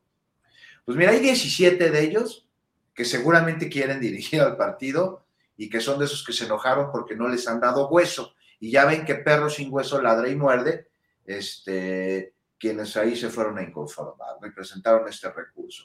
Ahora, por otro lado, sí se han dado muestras de espaldarazos a la dirigencia para que se quede otro año. Y aquí estamos hablando de una situación eh, muy distinta a lo que sucede con el PRI, que podríamos meterlas ahí en una misma canasta que está buscando también eh, que su dirigencia se mantenga en el cargo más tiempo, pero el PRI está muy fracturado y muy debilitado a tal forma que la fortaleza de Alito reside justo en la debilidad de su partido. Y aquí, ya para concluir, Julio, es a donde voy. De estas cosas se tienen que aprender en situaciones como estas, porque disidencia siempre habrá. Y qué bueno, porque la disidencia es absolutamente necesaria para la construcción de la democracia, ¿no? Entonces, por ello el diálogo, los acuerdos, la pluralidad, el tener claro que una causa que dicen enarbolar debe ir antes que todos los demás, incluyendo, por supuesto, los intereses y ambiciones personales, eh, políticas. Y son tiempos de definiciones. Ya veremos qué resuelve el tribunal, por un lado. Ya veremos cómo impugna el partido en caso de que no esté de acuerdo con la resolución del tribunal. Pero para terminar el cuento, si a mí me preguntan, sí, tendría que ser adecuado que quienes han dirigido el partido durante los últimos años tuvieran continuidad hasta el próximo eh, proceso de 2024 y no importa qué partido, ¿eh? Morena, el PRI, el que sea. Y esto es algo que se tuvo que haber pensado por parte de los mismos partidos antes y tomar las medidas en forma y tiempo, no un día antes de congresos nacionales, para que no hubiera elementos que les pudieran tirar esta, esta este, reforma. Eh, es ya, mira, Julio, imagínate sacar a las dirigencias ocho meses antes de las elecciones presidenciales. No sé, es como quitar al director técnico de la selección dos semanas antes del Mundial. Bien, bien, Juan, gracias. Arturo Cano. Eh, Lorenzo Córdoba se inscribe en la nómina de editorialistas, de articulistas de Latinus. Hay quienes ven, vemos, me incluyo, esto como una demostración del carácter faccioso que movió durante su administración a quien se decía el árbitro. Por ahí leí en algún tuit eh, pido disculpas al autor por no recordar el nombre, pero preguntaba algo así como decir, ¿qué opinarían de que el árbitro de un partido, segundos después de que hubiese terminado ese partido, estuviese ya conviviendo, echando chela con uno de los equipos y echándole porras y participando con uno de los equipos. ¿Sería imparcialidad o sería parcialidad en este caso? ¿Qué opinas, Arturo? Bueno, Lorenzo Córdoba no esperó a que terminara el partido, ¿no? Que el arbitraje, fue, digamos, fue abiertamente un crítico y entró en confrontación una y otra vez con, con el gobierno eh, actual. Este, y yo creo que, que, que, más bien la, este anuncio de Lorenzo Córdoba, este, además de su reincorporación a la, a la UNAM con un... Eh, después de un larguísimo periodo en que le brindaron condiciones especiales, porque entiendo que el plazo eh, legalmente suele más corto, el, plazo en que un académico puede eh, solicitar una licencia sin goce de sueldo, sin perder su plaza, pues al parecer Córdoba fue beneficiado por un tratamiento especial en la universidad. Pero creo que en este caso Córdoba más, más bien prueba que, que las calabazas se acomodan al andar de la carreta. Es, para mí es como nada más la cerecita de, de una despedida muy curiosa de Lorenzo Córdoba, que se dio entre risotadas, entre eh, escenas en las que se envolvía en la bandera de, ser el, eh, ya no el defensor de la democracia, sino la encarnación misma de la democracia, eh, en reuniones con ese baluarte indiscutible de la democracia del continente americano llamado Luis Almagro. Este, entonces su incorporación a un espacio eh, que fue creado expresamente para combatir desde, eh, las, eh, desde plataformas mediáticas a este gobierno, pues solamente viene a ser una confirmación de lo que ya había venido haciendo el, el árbitro y también, por otro lado, una manera de, que tienen los consejeros de, pues de aprovechar la fama, la exposición, eh, la autoridad técnica o moral que les dio haber pasado por, por el Consejo General del INE. Digo, podemos ver, por ejemplo, el, caso de Luis Carlos Ugalde, ¿no? Salió de mala manera, prácticamente eh, destituido del, del, de la institución electoral, pero pues su fama le permitió fundar una consultora este, que recibe contratos de, de empresarios, que que creen en su sabiduría política, que creen en su capacidad de análisis de las coyunturas, eh, una, una, consultora que no tendría la, proyección y quizá ni los contratos si su dueño, si Ugalde, no hubiese sido eh, consejero presidente de la institución electoral. Bien, bien Arturo, gracias. Eh, Alberto Nájar, ¿qué opinas de la incorporación de Lorenzo Córdoba a la eh, lista editorial de Latinus dirigido por Carlos Loret de Mola. Pues Dios los cría y ellos se juntan, ¿no, Julio?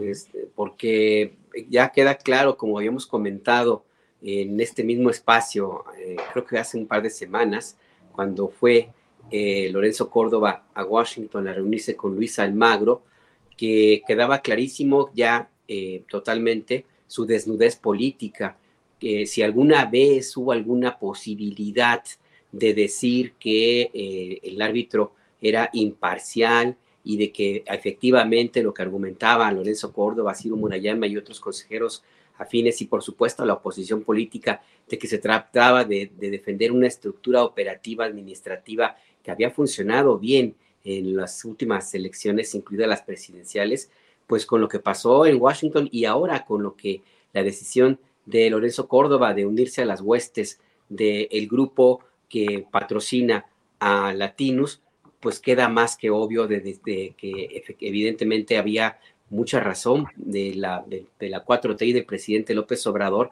al estar impugnando una y otra vez el, trabajo de Lorenzo Córdoba y sus compañeros en el, en el INE. Queda, queda totalmente desnudo que nunca fue, o que al menos en los últimos años no fue un árbitro imparcial, que su interés era faccioso, que su interés era simple y sencillamente beneficiar a una parte de los actores políticos en, la, en el debate y la contienda electoral. Y bueno, pues ahora va a quedar marcado de, esa, de esa manera. Más allá de que, pues como bien dice Arturo, pues se va a las filas de un medio, un espacio que más que medio de comunicación, pues es un sitio de oposición y promoción de odio eh, y descalificaciones y vulgaridades, pues simple y sencillamente eh, lo, que se ve ahí claramente es eh, que va a ir con los suyos. O sea, Lorenzo Córdoba se une con los de su especie y habrá que ver, no, no, no estar pendientes necesariamente de sus comentarios políticos o análisis, sino lo que va a haber detrás. O sea, ¿para qué lo quieren allí tan abiertamente en esa trinchera? O sea, ¿qué preparación política habría eh, o qué maniobra política habría para donde Lorenzo Córdoba Em, pues cabe perfectamente. En términos de que de asesoría electoral, no creo. En términos de una eventual candidatura, pues, pues ya si están postulando a Lili Telles, ¿por qué no van a postular a Lorenzo Córdoba, no? Pero, pero yo creo que ahí queda ya muy, muy claro eh, que efectivamente siempre, siempre Lorenzo Córdoba estuvo eh, de un lado de los actores políticos, para bien o para mal, qué bueno que ya quede claro eh, quiénes eran los que estaban, de qué lado estaba cada uno. Eventualmente, cuando se quiera argumentar que hubo un intento de daño ah, y de destrucción o de destazar al INE por razones políticas, como argumenta este personaje y sus em, quienes lo, respaldan, pues siempre se, podrá responder con la pura exhibición del de tweet en el cual anuncia su incorporación a Latinus y decirle, pues no, no se destaza, no trataba de destazar a nada, se trataba de defender a la institución electoral y al órgano que, que se encarga de em, organizar las elecciones, de defenderlos de Lorenzo Córdoba. Se trataba al final del día eso, no de destazar al INE, sino de proteger a esa institución. Porque pues hay que ver lo que sucedió el día de ayer. Simplemente el secretario de Gobernación fue y dijo, pues con, sí podemos trabajar con el INE. O sea, se acabaron las hostilidades. Y ya con eso cierro. Pues sí, qué, qué, bueno que cada quien se ponga en su lugar, ¿no, Julio? Ya que sepamos quién, dónde anda cada quien. Sí, Alberto, totalmente de acuerdo. Juan Becerra Costa, ¿qué opinas de este tema? En pleno ejercicio de sus derechos legítimos, Lorenzo Córdoba entra a eh, Latinus o debería haber cuidado, dejado pasar un tiempo hasta por elegancia política, ya no digamos si no había ningún impedimento legal, pues hasta por elegancia política, no colocarte de inmediato en uno de los flancos en combate político actualmente. ¿Qué opinas, Juan Becerra Costa? No, pues sería pedirle peras al olmo, querido Julio, ¿no? Eh, y cuál prudencia ahí, cuál decencia, no, pues hay que ver cuál es el emisor de este mensaje. No es de extrañarnos en lo más mínimo que, que comience Córdoba a colaborar con un, pues, ahí una plataforma de propaganda claramente opositor al gobierno de López Obrador. A ver, colaboró con la oposición desde la presidencia del Consejo General del INE. Ahora que no está ahí, pues ¿qué esperábamos? Que se uniera al Instituto de Formación Política de Morena, pues no. Claro que va a estar ahí. Y eh, de estar al frente del instituto encargado de la democracia, pues ahora, fíjate ahora para quién trabaja, para Roberto Madrazo, pero ya, formalmente, ¿no? sí, sí, sí. En su nómina, fíjate, en un día, ¿eh? O sea, ya, ya vete para acá, ya muchacho, ya puedes, ya vete para, para que ya te podamos meter a la nómina ya formalmente. Además, seguir en una, bueno, pues si la UNAM no puede hacer nada para evitar que una ministra de la Suprema Corte de Justicia ostente una licenciatura que obtuvo a través del plagio, pues ¿qué se puede esperar sobre si recibe o no como investigador a Lorenzo Córdoba de regreso? Pues, y además pues, no hay ningún elemento que lo pudiese impedir, o sea, ahí en los estatutos, ¿no? Ahora, ¿cuánta gente engañada en la UNAM? Dice el presidente, pues sí, entre ellos la UNAM misma. Ahora, ya desde su posición actual, lo que me preguntabas, pues a Lorenzo Córdoba se le puede eh, señalar, ¿no? Como lo marca el financiero en una encuesta, de haber sido un fatal consejero del INE. Sale con una desaprobación de más del 50%, con un finiquito de unos 10 millones de pesos. Pero a partir de ahora tiene la libertad, así como el derecho, lo mencionabas Julio, de juntarse y decir lo que, con quien quiera y decir lo que le venga en gana y de estar donde quiera estar, sin duda. Pero si fue antes, si fue, si se debió haber esperado unos meses, porque inmediatamente lo mismo, la credibilidad, el prestigio, la confianza, el respeto, se ya lo perdió. Y quienes desde su trinchera política digan que lo apoyan y que respetan, ojo, están mintiendo, porque ellos saben en el fondo de qué madera está hecho Lorenzo Córdoba. Y lo acompañarán y lo apoyarán, sí, pero por supuesto por interés, porque comparte postura con ellos, porque el enemigo de su enemigo es su amigo y porque en una farsa dramática política quieren convertirlo en víctima de lo que ellos llaman un régimen autoritario, cuando lo único que hizo fue querer restacatar justo al INE de las garras de unos impresentables que utilizaron al instituto como plataforma política para golpear y con ello vulnerar los derechos democráticos de la ciudadanía. Entonces, Julio, estamos viendo aquí que Lorenzo Córdoba es una versión moderna de Juan Epomuceno. Ándale. Almonte, ¿te acuerdas de él? Ajá, claro. Uno de los padres de la patria de Morelos, pues terminó yendo a Miramar a rogarle a un monarca europeo que gobernara México y que evitara el avance de los liberales y con ello de los derechos universales. Así Lorenzo, Lorenzo, hijo de un hombre de izquierda, de lucha de izquierda, terminó utilizando al INE como brazo armado de la derecha y terminó yendo a instancias extranjeras e intervencionistas a pedirles que metan sus garras en nuestro país para también impedir el avance de los liberales y con ellos de los derechos. La historia se repite, ojalá y aprendamos algo de ella. Híjole, Juan Nepomuceno Almonte, hijo de José María Morelos y Pavón, que efectivamente contó esa historia, es cierto, Juan. Muchas gracias. Arturo Cano, eh, ¿cómo queda la... Perdón, alguien quería decir algo, es que aquí traigo problemas de escucha. De... Ok, Arturo, em, ¿cómo queda la operación, la operatividad del Consejo General del INE? Mm, los, digamos, un segmento de opinantes dicen, ya quedó totalmente capturado por Morena. Ya es la dictadura y a partir de ahora el INE hará lo que le ordenen desde Palacio Nacional. Pero de estos cuatro consejeros nuevos, dos pueden tener cierta relación o afinidad con Morena, tanto eh, la nueva presidenta Guadalupe Tadei como eh, Arturo Montaño. Los otros dos no están exactamente, yo no encuentro la manera como se les pueda asociar en una relación con el cuatroteísmo. De los cuatro consejeros que entraron también como propuesta del propio presidente López Obrador, pues me parece que tampoco han tenido un comportamiento alineado eh, hacia Morena. ¿Qué esperar de esta nueva correlación de fuerzas en el INE, Arturo?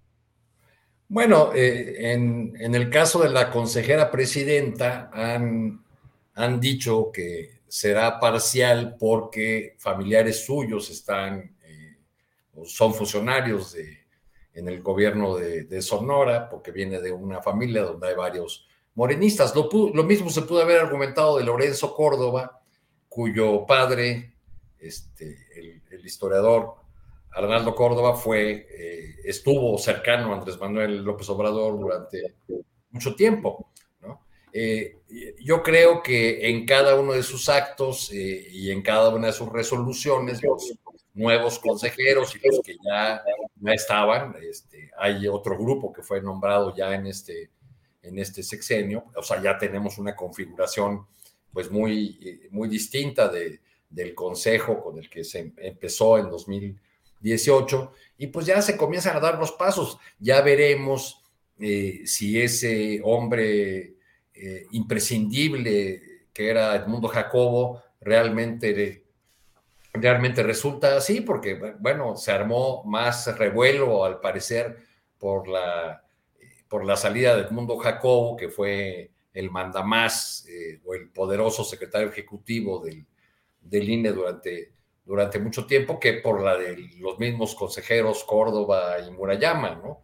Eh, creo que en el caso de los segundos no hubo lágrimas como en el caso de, Jacobo, pero veo ahorita en las redes sociales que pues ya empezaron a trabajar y ya, ya nombraron a un reemplazo de, de Edmundo Jacobo en la persona de Miguel Patiño como encargado de despacho. Eh, Patiño se desempeñaba hasta ahora como director de la Unidad Técnica de Evaluación de las OPLES, de los organismos locales electorales. Entonces yo creo que pues eso lo, iremos viendo con, el camino en su, eh, desde, desde su burbuja eh, de dueños de la democracia, algunos opinadores contrarios al gobierno de la 4T, este, dicen que le dan el beneficio de la duda a la nueva presidenta y a los, a los consejeros recién nombrados, pero que los estarán eh, vigilando en, una vigilancia que no ejercieron ni con Córdoba eh, y que tampoco ejercieron con muchos de los comisionados de órganos autónomos que se nombraron en la época de dominio de la partidocracia. Pero bueno, pues yo creo que esa eh, vigilancia sobre funcionarios de organismos tan importantes como el que se encargará de organizar la, la elección del próximo año, pues corresponde a toda la ciudadanía y no solamente a los que han marchado vestidos de rosa. Bien, gracias. Eh, bien, gracias, gracias Arturo Cano. Eh, y bueno, pues estamos hablando de cuáles pueden ser las perspectivas del INE bajo la presidencia de la señora Tadei y con nuevos integrantes. ¿Qué opinas, Alberto Nájar? Pues yo creo que ahora sí ya no hay pretextos para que se pongan a trabajar y para que evidentemente las determinaciones del instituto y del resto de los consejeros, que ojo, entre quienes despidieron con aplausos, flores, porras y con pues, seguramente alguna lagrimita, estaban también los consejeros que eh, fueron nombrados en, ya dentro de este periodo del gobierno del presidente López Obrador. Ah, ahí estaban Carla Humphrey y Ukip Espadas. O sea que uno podría llegar a pensar que eh, en algún momento tendría una posición por lo menos más crítica con respecto al papelón que estaba haciendo Lorenzo Córdoba. Y pues no, guardaron un prudente o imprudente silencio durante mucho tiempo y con ese silencio avalaron la actuación de Lorenzo Córdoba y de una u otra forma, cuando tenga que hacerse la evaluación del trabajo del Consejo General eh, en el periodo de, este Lorenzo Córdoba Vianelo, pues ellos van a salir también ahí involucrados, forman parte del mismo, del mismo consejo. Entonces a mí me parece que ahora sí ya eh, tendrían que tomar una decisión más proactiva para garantizar que se termine ya este debate político y politiquero que de una u otra forma pues sirvió pues para entretener mucho en, en, algunos espacios, pero también sirvió pues para lastimar a ese instituto político eh, que muestra el, el, INE, que pues sí hay que recordar de, que, de dónde viene, que si hubo fallas fueron más bien en, términos de la, de la dirección con Lorenzo Córdoba y con eh, Ciro Murayama, pero que al final del día es resultado de una lucha larguísima, larguísima de muchos militantes de izquierda y también de la derecha para tener elecciones libres. La palabra fraude sigue presente, pero ya más como una cuestión eh, de discurso y propaganda política y a veces también de fraude, por supuesto, pero no a los niveles que hubo en otros procesos electorales. O sea, siempre es importante recordar que hubo un tiempo en el cual el gobierno era juez y parte y donde las elecciones eran eh, en favor de un partido de Estado y que pues lo que y que, por justamente la lucha para terminar con los fraudes y la, la, prepotencia y la represión, pues costaron la vida de miles de personas. Por eso era tan, a mí me, me brincaba mucho el papelón que estaba haciendo Lorenzo Córdoba, porque se había olvidado que detrás de su posición como presidente del Instituto Nacional Electoral Em, pues estaba también una historia larguísima en la cual su propia familia, de una u otra forma, también tomó, tomó parte, ¿no?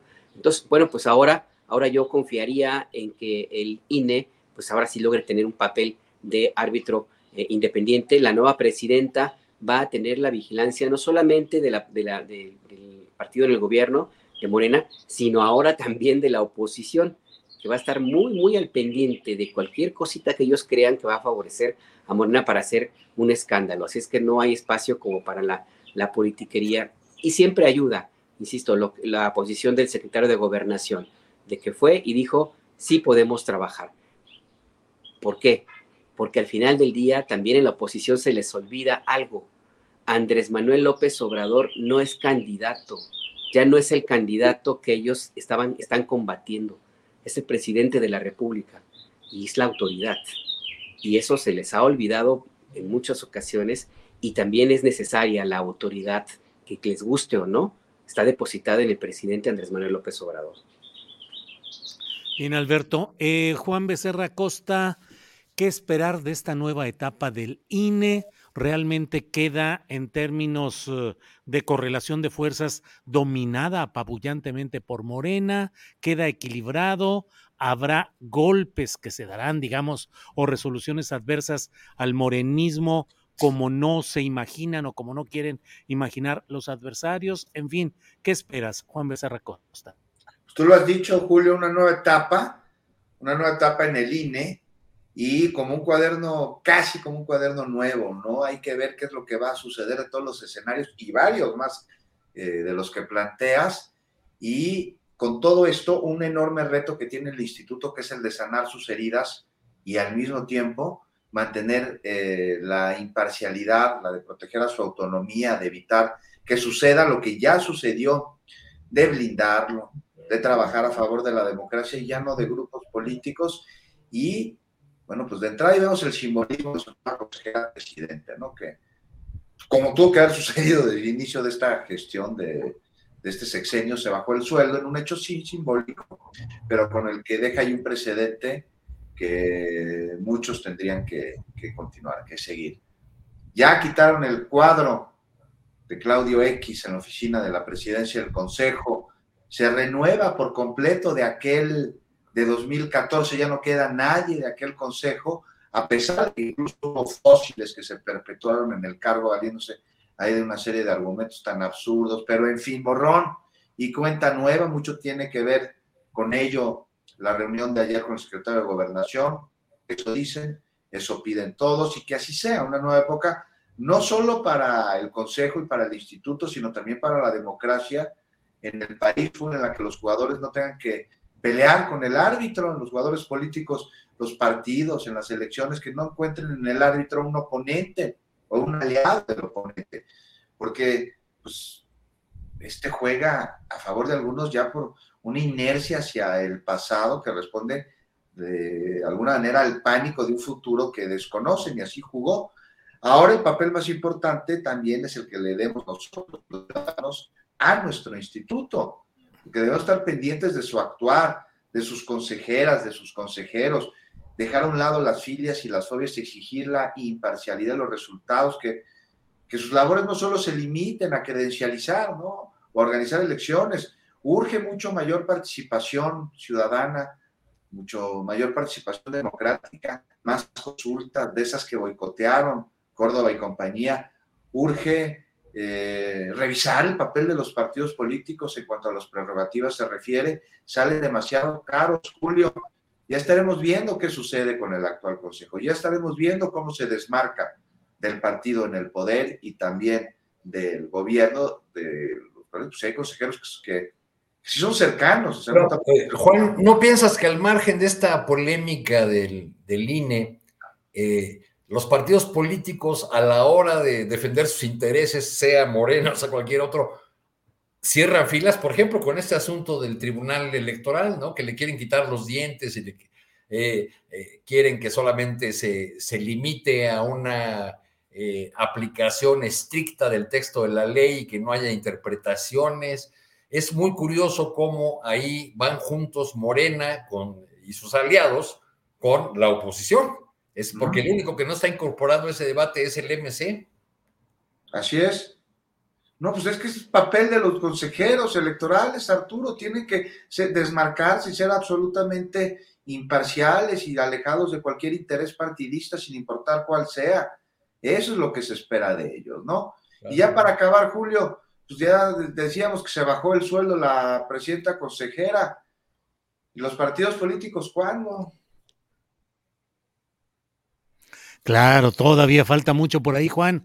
Eh, bien, gracias, Juan Becerra Costa. Arturo Cano, em, hay de todo ahora en este terreno, pero de pronto pareciera que el fantasma de Donald Trump vuelve a asomar en la política de Estados Unidos, desde luego, pero también sus consecuencias hacia México. El presidente López Obrador eh, señala que no se deben usar los mecanismos judiciales para impedir aspiraciones electorales, pero pareciera que ahí viene y con qué consecuencias podría tener para México, Arturo Cano. Eh, resulta un tanto difícil de entender la postura del presidente López Obrador, aunque ha sido congruente en esta defensa de, Donald Trump. Lo curioso es que ahora viene a coincidir con personajes como Bukele, el salvadoreño, ¿no? Que también está o que también salió en defensa de Donald Trump. Eh, si, si, entendemos que en Estados Unidos el carril de la justicia camina eh, con mucha más independencia de la que podemos pensar aquí, este, pues creo que hay, ámbitos separados.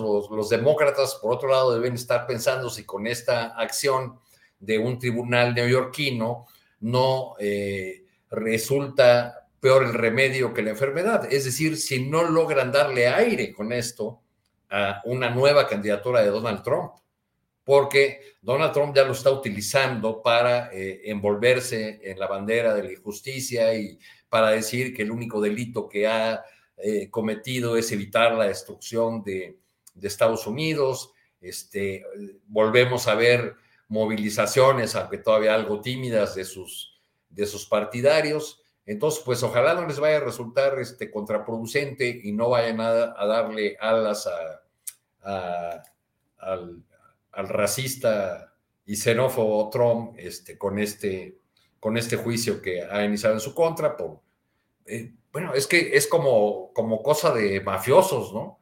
No es eh, aquel famoso gáster de Chicago, nunca lo pudieron agarrar por sus asesinatos, está Al Capone, y lo terminaron este, metiendo a la cárcel por evasión de impuestos, ¿no? Entonces algo así está pasando con, con Donald Trump, me, da la impresión. Bien, Arturo. Eh, Alberto Nájar, eh, el padre Solalinde, Alejandro Solalinde, salió ayer de Palacio Nacional y anunció que habrá una nueva coordinación en asuntos de migración y que ya no estarían militares en las políticas de migración y que probablemente Francisco Garduño ya no siga porque se habría cumplido su ciclo.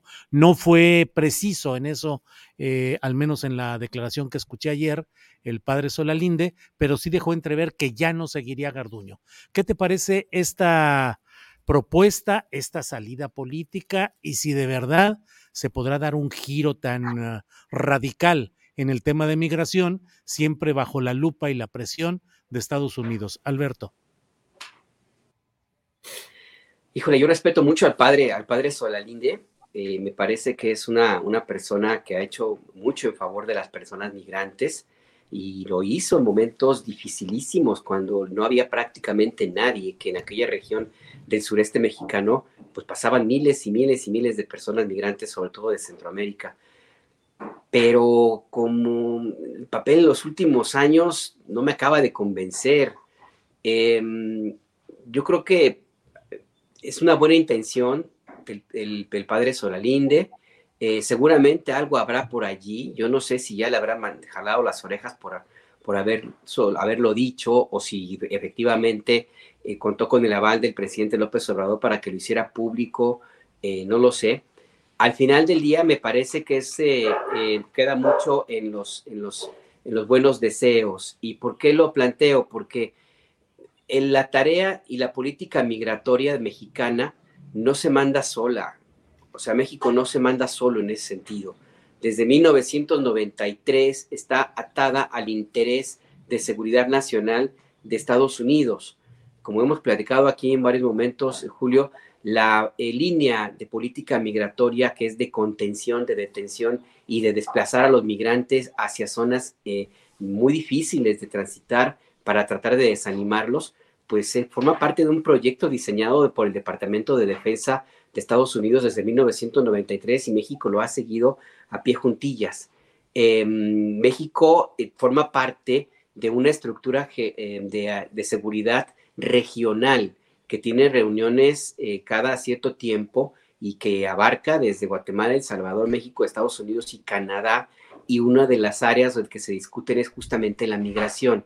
Entonces, eh, tratar de hacer un giro en la política migratoria en momentos como este, donde el hecho de que se, se quita el Instituto Nacional de Migración y se quiera sustituir por una entidad eh, que habría que ver cuáles serían su responsabilidad, me parece que sería como abrir la puerta a todavía más críticas por parte de la grilla en Estados Unidos, que ya de por sí han encontrado un filón en el tema del tráfico de, de fentanilo.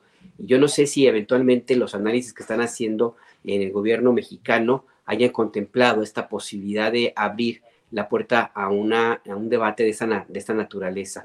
Sacar a los militares de eh, la política migratoria, em, pues yo creo que sí es necesario, pero pues también lo veo bien complicado porque todo ha caminado para que los militares sean como la base de esta estrategia que en el gobierno del de presidente López Obrador ya ha llegado a niveles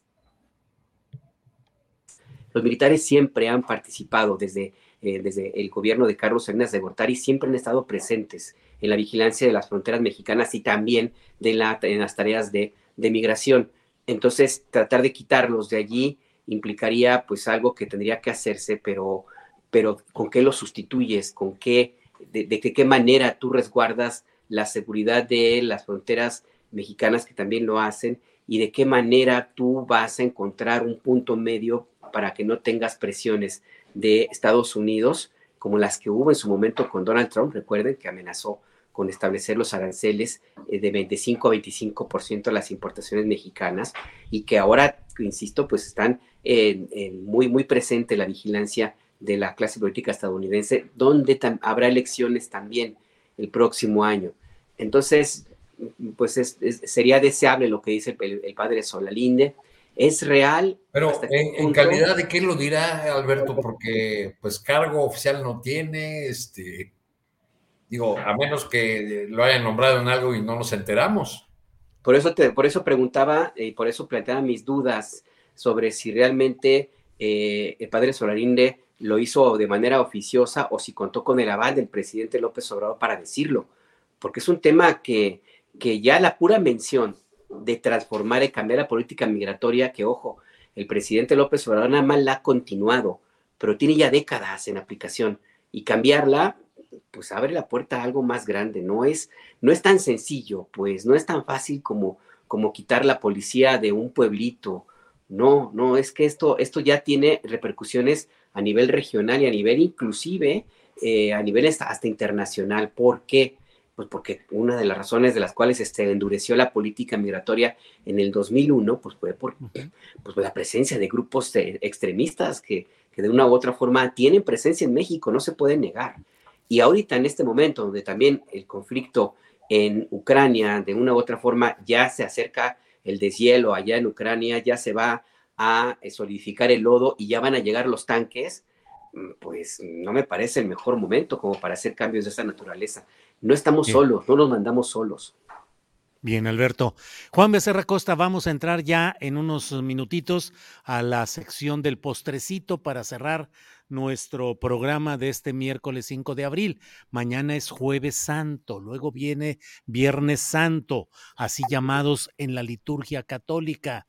Juan Becerra, como ciudadanos, como país, qué penitencia, qué expiación debemos de mantener en estos días santos y los subsecuentes, de ser posible, Juan. No, pues ¿por qué habríamos de ponernos penitencia? Los pecados. Hoy dijo el presidente que los conservadores cometieron pecado social y que son unos cínicos y demás por el tema del Fobaproa y que esos conservadores deberían de estar hincados y rezando. Entonces, ¿Somos pecadores sociales o no, Juan Becerra? Pues eh, que arroje la primera piedra que el que esté libre de pecado, Julio. O sea, que como Gers no hace nada, se los va a mandar a Solalinde para que. Pues sí, imagínate. a Solalinde y, y, fue categórico, ¿eh? Garduño no tiene cabida en el nuevo consejo, no entra, ni él ni quienes están en el instituto, me dijo. A, mí me, a mí me recordó, Juan, las palabras groseras de Garduño sobre su antecesor, sobre Tonatiuh. ¿Cuáles fueron? Él reemplazó a Tonatiuh Guillén, un académico respetado de temas migratorios y fronterizos, dijo algo así como, este nunca entendió, este académicucho, una cosa así, una expresión muy, bueno, Garduño nunca fue muy afortunado en sus expresiones verbales, no. como aquella dijo, cuando deportaron a 311 ciudadanos de la India, que dijo, así sea hasta Marte los vamos a deportar, ¿no? O, más recientemente, que en Oaxaca dijo que iban a separar a los niños de sus padres. Sí, sí, Juan. Como, como incontinencia verbal de repente. Garduño. Pero bueno, ya que estás en el tema de la Semana Santa, Julio, pues fíjate qué chistoso, porque se supone que es justo una temporada para quienes profesan la religión católica, son cristianos, de guardarse, ¿no? De ponerse a meditar, de cerrarse, de tipo de sacrificio emulando el sacrificio que eh, Jesús llevó a cabo hace dos mil años. Y no, pues es temporada de irse a Acapulco, de irse de vacaciones. Hay quienes se van hasta Baja California, Julio, como para disfrutar esta, estas fechas, estas jornadas. Crucificadles, crucificadles. y lo interesante eh, eh, es que Fíjate que se lleva a cabo ya la 180 representación de la Pasión de Cristo en Iztapalapa, que nació en el siglo XIX justo por una pandemia. Se hizo para pedir que se detuviera la pandemia y se detuvo, una cosa rarísima, una cosa inusitada. Y después de la pandemia actual, pues esperan millones de personas ahí. Ah, tú te puedes eh, imaginar, imagínate el fenómeno de identidad cultural que en pleno siglo XXI hay una persona que sigue siendo crucificada en, Iztapalapa, en el Cerro de la Estrella, ahí justo en el mismo lugar en el que cada 52 años los antiguos mexicanos daban inicio a una nueva etapa, se celebraba el fuego nuevo cuando las Pléyades se alineaban con Venus, no sabían en aquel entonces si iba a continuar la humanidad o el mundo tal y como lo conocían o este, se iba a detener. Ahí en ese mismito lugar, a través del sincretismo, se siguen llevando estos sacrificios. Todos los que representan algún personaje en el Via Crucis se sacrifican, durante todo el año se preparan, más los personajes principales como Jesús, como María, eh, como María Magdalena, como pues, muchos de los que ahí participan, pues no salen la noche, no tienen novia, sabían que está prohibido que tengan pareja, que tengan novia, tienen que ser de Iztapalapa, no pueden irse de fiesta y realmente se están, se están sacrificando. Entonces, pues, pues qué, qué, qué pena podemos dejar a aquellos pecadores, pues no hacer una reflexión, ¿no? Y ver qué pueden sacrificar de aquello que han enaltecido eh, como un falso dios, como un becerro de oro, querido Julio. ¿Cuál es el becerro de oro? El más brillante que tú ves ahorita. Eh, eh, pues, ¿qué te diré? Pues será el nuevo multimillonario mundial, Slim, que llega al octavo nivel en la lista de los grandes millonarios del mundo, Juan. Trasciende sexenios, ¿no? Trasciende eh. partidos, trasciende gobernantes. Lo que sea. Así es. Bien, mira, Juan, Martín Franco dice, Juan Becerra, te deberías alquilar para Cristo si no tienes nada que hacer este fin de semana. pero no me dejaron, fíjate que no pasé el examen. ¿A poco de veras intentaste? Varias veces, pero no me dejaron, hasta me ¿Por qué? ¿Por, por, impío o por la condición física? No, pues por impío, por, por mi estilo de vida. Mm, se me hace que tuvieron razón, Juan Becerra Costa. Arturo Cano, Vamos, perdón, Juan, ¿querías decir algo? No, nada, nada. Ah. El de Judas sí me lo dieron. bueno. Arturo Cano, eh, postrecito, por favor, ya para ir cerrando el changarro.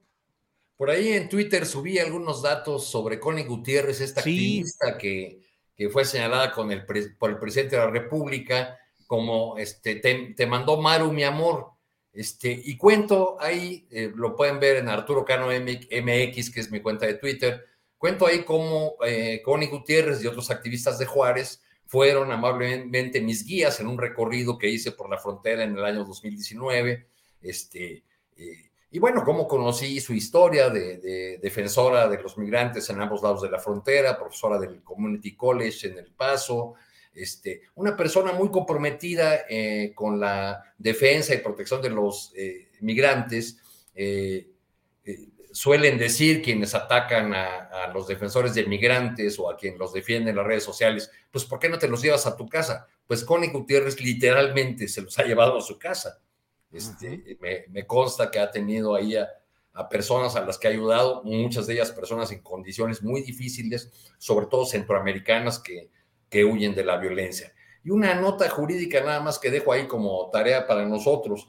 Eh, se habla mucho de la confrontación de la UNAM con eh, el gobierno del presidente López Obrador, entre otros temas por eh, el asunto del plagio de la ministra Yasmín Esquivel.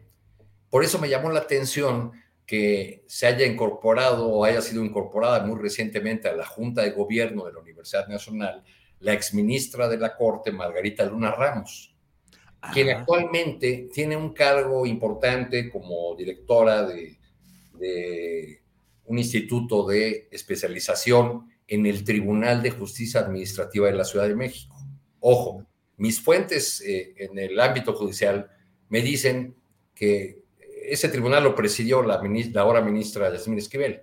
Me dicen que en ese tribunal no se mueve una hoja sin la aprobación de la, de la ministra Esquivel. Entonces, pues, y, hablan también de una buena relación, es más, de una amistad entre Yasmín Esquivel y la ahora flamante integrante de la Junta de Gobierno de la Universidad Nacional. Margarita Luna Ramos. Bien, Arturo. Gracias. Alberto Nájar, postrecito, por favor. Mira, a propósito de lo que vive el señor Donald Trump, eh, si ustedes tienen claro eh, por una de las razones por las cuales está siendo imputado en, Estados Unidos es porque le pagó a través de su abogado 130 mil dólares a una actriz de cine para adultos, de cine porno que se llama o su, su nombre artístico es Stormy Daniels, quien ha dicho varias veces que todavía no ha contado todo lo que vivió con Donald Trump. Así es que pues ahí vamos a encontrar ahí si, eh, si nos falta eh, alguna cuestión para estar muy atentos. Si ya tenemos claro que lo que ocurre con Donald Trump es un show, pues, porque también es un show, le está sirviendo a Trump muchísimo para ganar bonos entre su base electoral, porque él se presenta y con esta detención y las fotografías del rodeado de, policías lo ratifican como un candidato, eh, un político o un personaje outsider, anti-establishment, que fue por eso que lo eligieron eh, muchos de los eh, radicales que votaron por Trump. Bueno, pues ahora, ahora pues tenemos este elemento de lo que va, anuncia Stormy Daniels para que tenga también su toque de picante. Esta actriz de cine para adultos, actriz de, cine porno, le llama a Donald Trump, le dice tiny, tiny, que pues quiere decir pequeñito, quién sabe por qué. Y, a propósito de, de, lo que plantea eh, de este tema también, pues ya para cerrar, Julio, se murió Andrés García. Andrés García, hombre, el, el, galán, después de Mauricio Garcés, el, galán de México, eh, que hizo también este, películas como Chanoc y que estuvo ahí todo el tiempo. Pedro Navajas. Pedro Navajas, sí. Películas, pues, eh, pues, de la época de las ficheras, infaltable personaje ahí con otros actores y, actrices, y que a propósito de lo que planteaba eh, con el caso de Donald Trump, no sé si recuerdan que ya últimamente en sus apariciones en televisión, en comerciales de medianoche, ¿no? Anunciando una, una bombita mágica ahí también. Eh, entonces, pues bueno, pues se murió Andrés García, un personaje de polémica que tuvo en su vida eh, en artística mucho de qué hablar, pero en su vida personal también muchísimo de qué, de qué hablar, Julio. Así es, Alberto. Juan Becerra Costa, para cerrar ahora sí el postrecito final. Juan. Seguramente vamos a poder encontrar las películas de Andrés García, la de Charnock, la de Pedro Navajas, en todas en las que participó en el Monumento a la Revolución, porque hoy se inaugura y va a durar hasta el próximo domingo. Hay una fiesta para lectores en la que hay libros, en la que hay discos, en las que hay eh, discos además en acetato y en la que también hay música y pues bien vale la pena darnos una vuelta. La, organiza, entre otros, la Secretaría de Cultura de la Ciudad de México. También ahí está la brigada para leer en libertad. Pues el, el, el intercambio, el canje de libros en el Monumento a la Revolución. Pues para quienes no van a Iztapalapa a ver la representación del Via Crucis, pues ahí está otra opción pues muy bonita para el fin de semana. ¿Por qué no nos damos una vuelta por ahí? Pues tú andas en Baja California, Julio, pero Alberto, Arturo, hay libros de periodismo que no veíamos desde hace muchísimo en librerías, ahí los vamos a poder encontrar. Órale, pues eh, eh, espero que todo transcurra muy bien por ahí, mientras yo seguiré acá sufriendo entre el Valle de Guadalupe, eh, compensando con comida y bebida esta temperatura tan baja que anda por acá. Así es que, Arturo Cano, muchas gracias y buenas tardes. Que tengas una buena expiación de tus pecados, Julio, Alberto, Juan, gusto saludarlos. Gracias. a todos. Pónganse leves con el silicio y abrazo. Órale, Juan, gracias. Alberto, gracias. Gracias a ti, Julio, Arturo, Juan. Un abrazo a Adriana y todo. Y pues ya la recomendación. Ahí pide que te hagan mariscos con, la, con leña madera de mezquite. Con la coleña, órale, madera de mezquite. Juan, gracias y buenas tardes. Hasta pronto. Buenas tardes. Un callito de hacha. Son de este tamaño allá. Sí, sí, sí. Ah, el abulón. No, no, no te olvides de probar el abulón y la langosta. Allá la langosta con frijolitos. estás muy fifí, Alberto, con Bueno, bueno. ya, ya vámonos al Rómulos, Alberto, ya, rápido. Al pues Rómulos. sí, oye, ya de menos, oye. Órale. Arturo, Juan, Alberto, muchas gracias y nos vemos pronto. Gracias, hasta pronto. Bien, eh, son es, eh, las 3 de la tarde con dos minutos.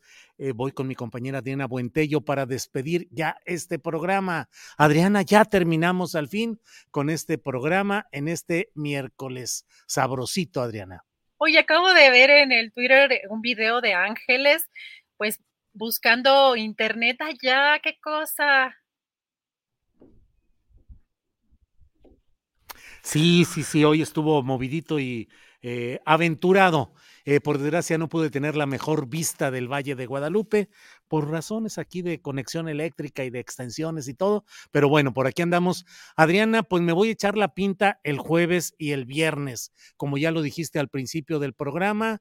Así es que estaré ahí atento como escucha viendo el programa, pero te deseo el mejor, la mejor de las conducciones y el mejor trabajo en estos dos días, Adriana.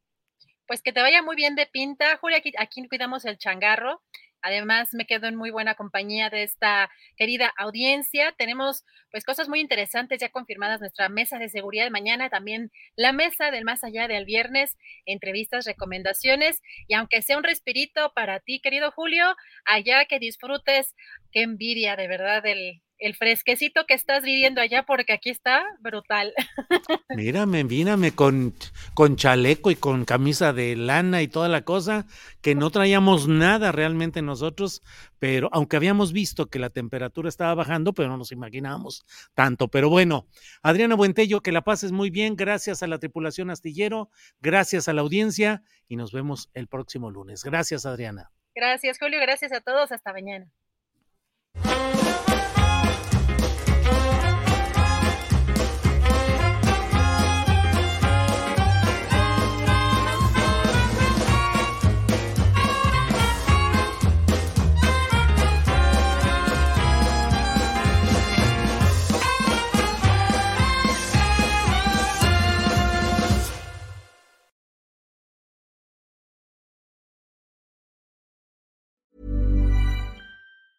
Normally, being a little extra can be a bit much, but when it comes to healthcare, it pays to be extra. And United Healthcare makes it easy with Health Protector Guard fixed indemnity insurance plans. Underwritten by Golden Rule Insurance Company, they supplement your primary plan, helping you manage out of pocket costs without the usual requirements and restrictions like deductibles and enrollment periods. So when it comes to covering your medical bills, you can feel good about being a little extra. Visit uh1.com to find the Health Protector Guard plan for you. Even when we're on a budget, we still deserve nice things. Quince is a place to scoop up stunning high end goods for 50 to 80% less than similar brands. They have buttery soft cashmere sweaters starting at $50, luxurious Italian leather bags, and so much more. Plus, Quince only works with factories that use safe, ethical, and responsible manufacturing. Get the high-end goods you'll love without the high price tag with Quince. Go to quince.com/style for free shipping and 365-day returns.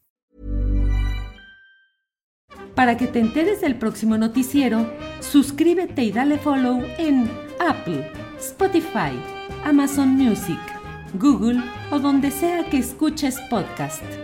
Te invitamos a visitar nuestra página julioastillero.com.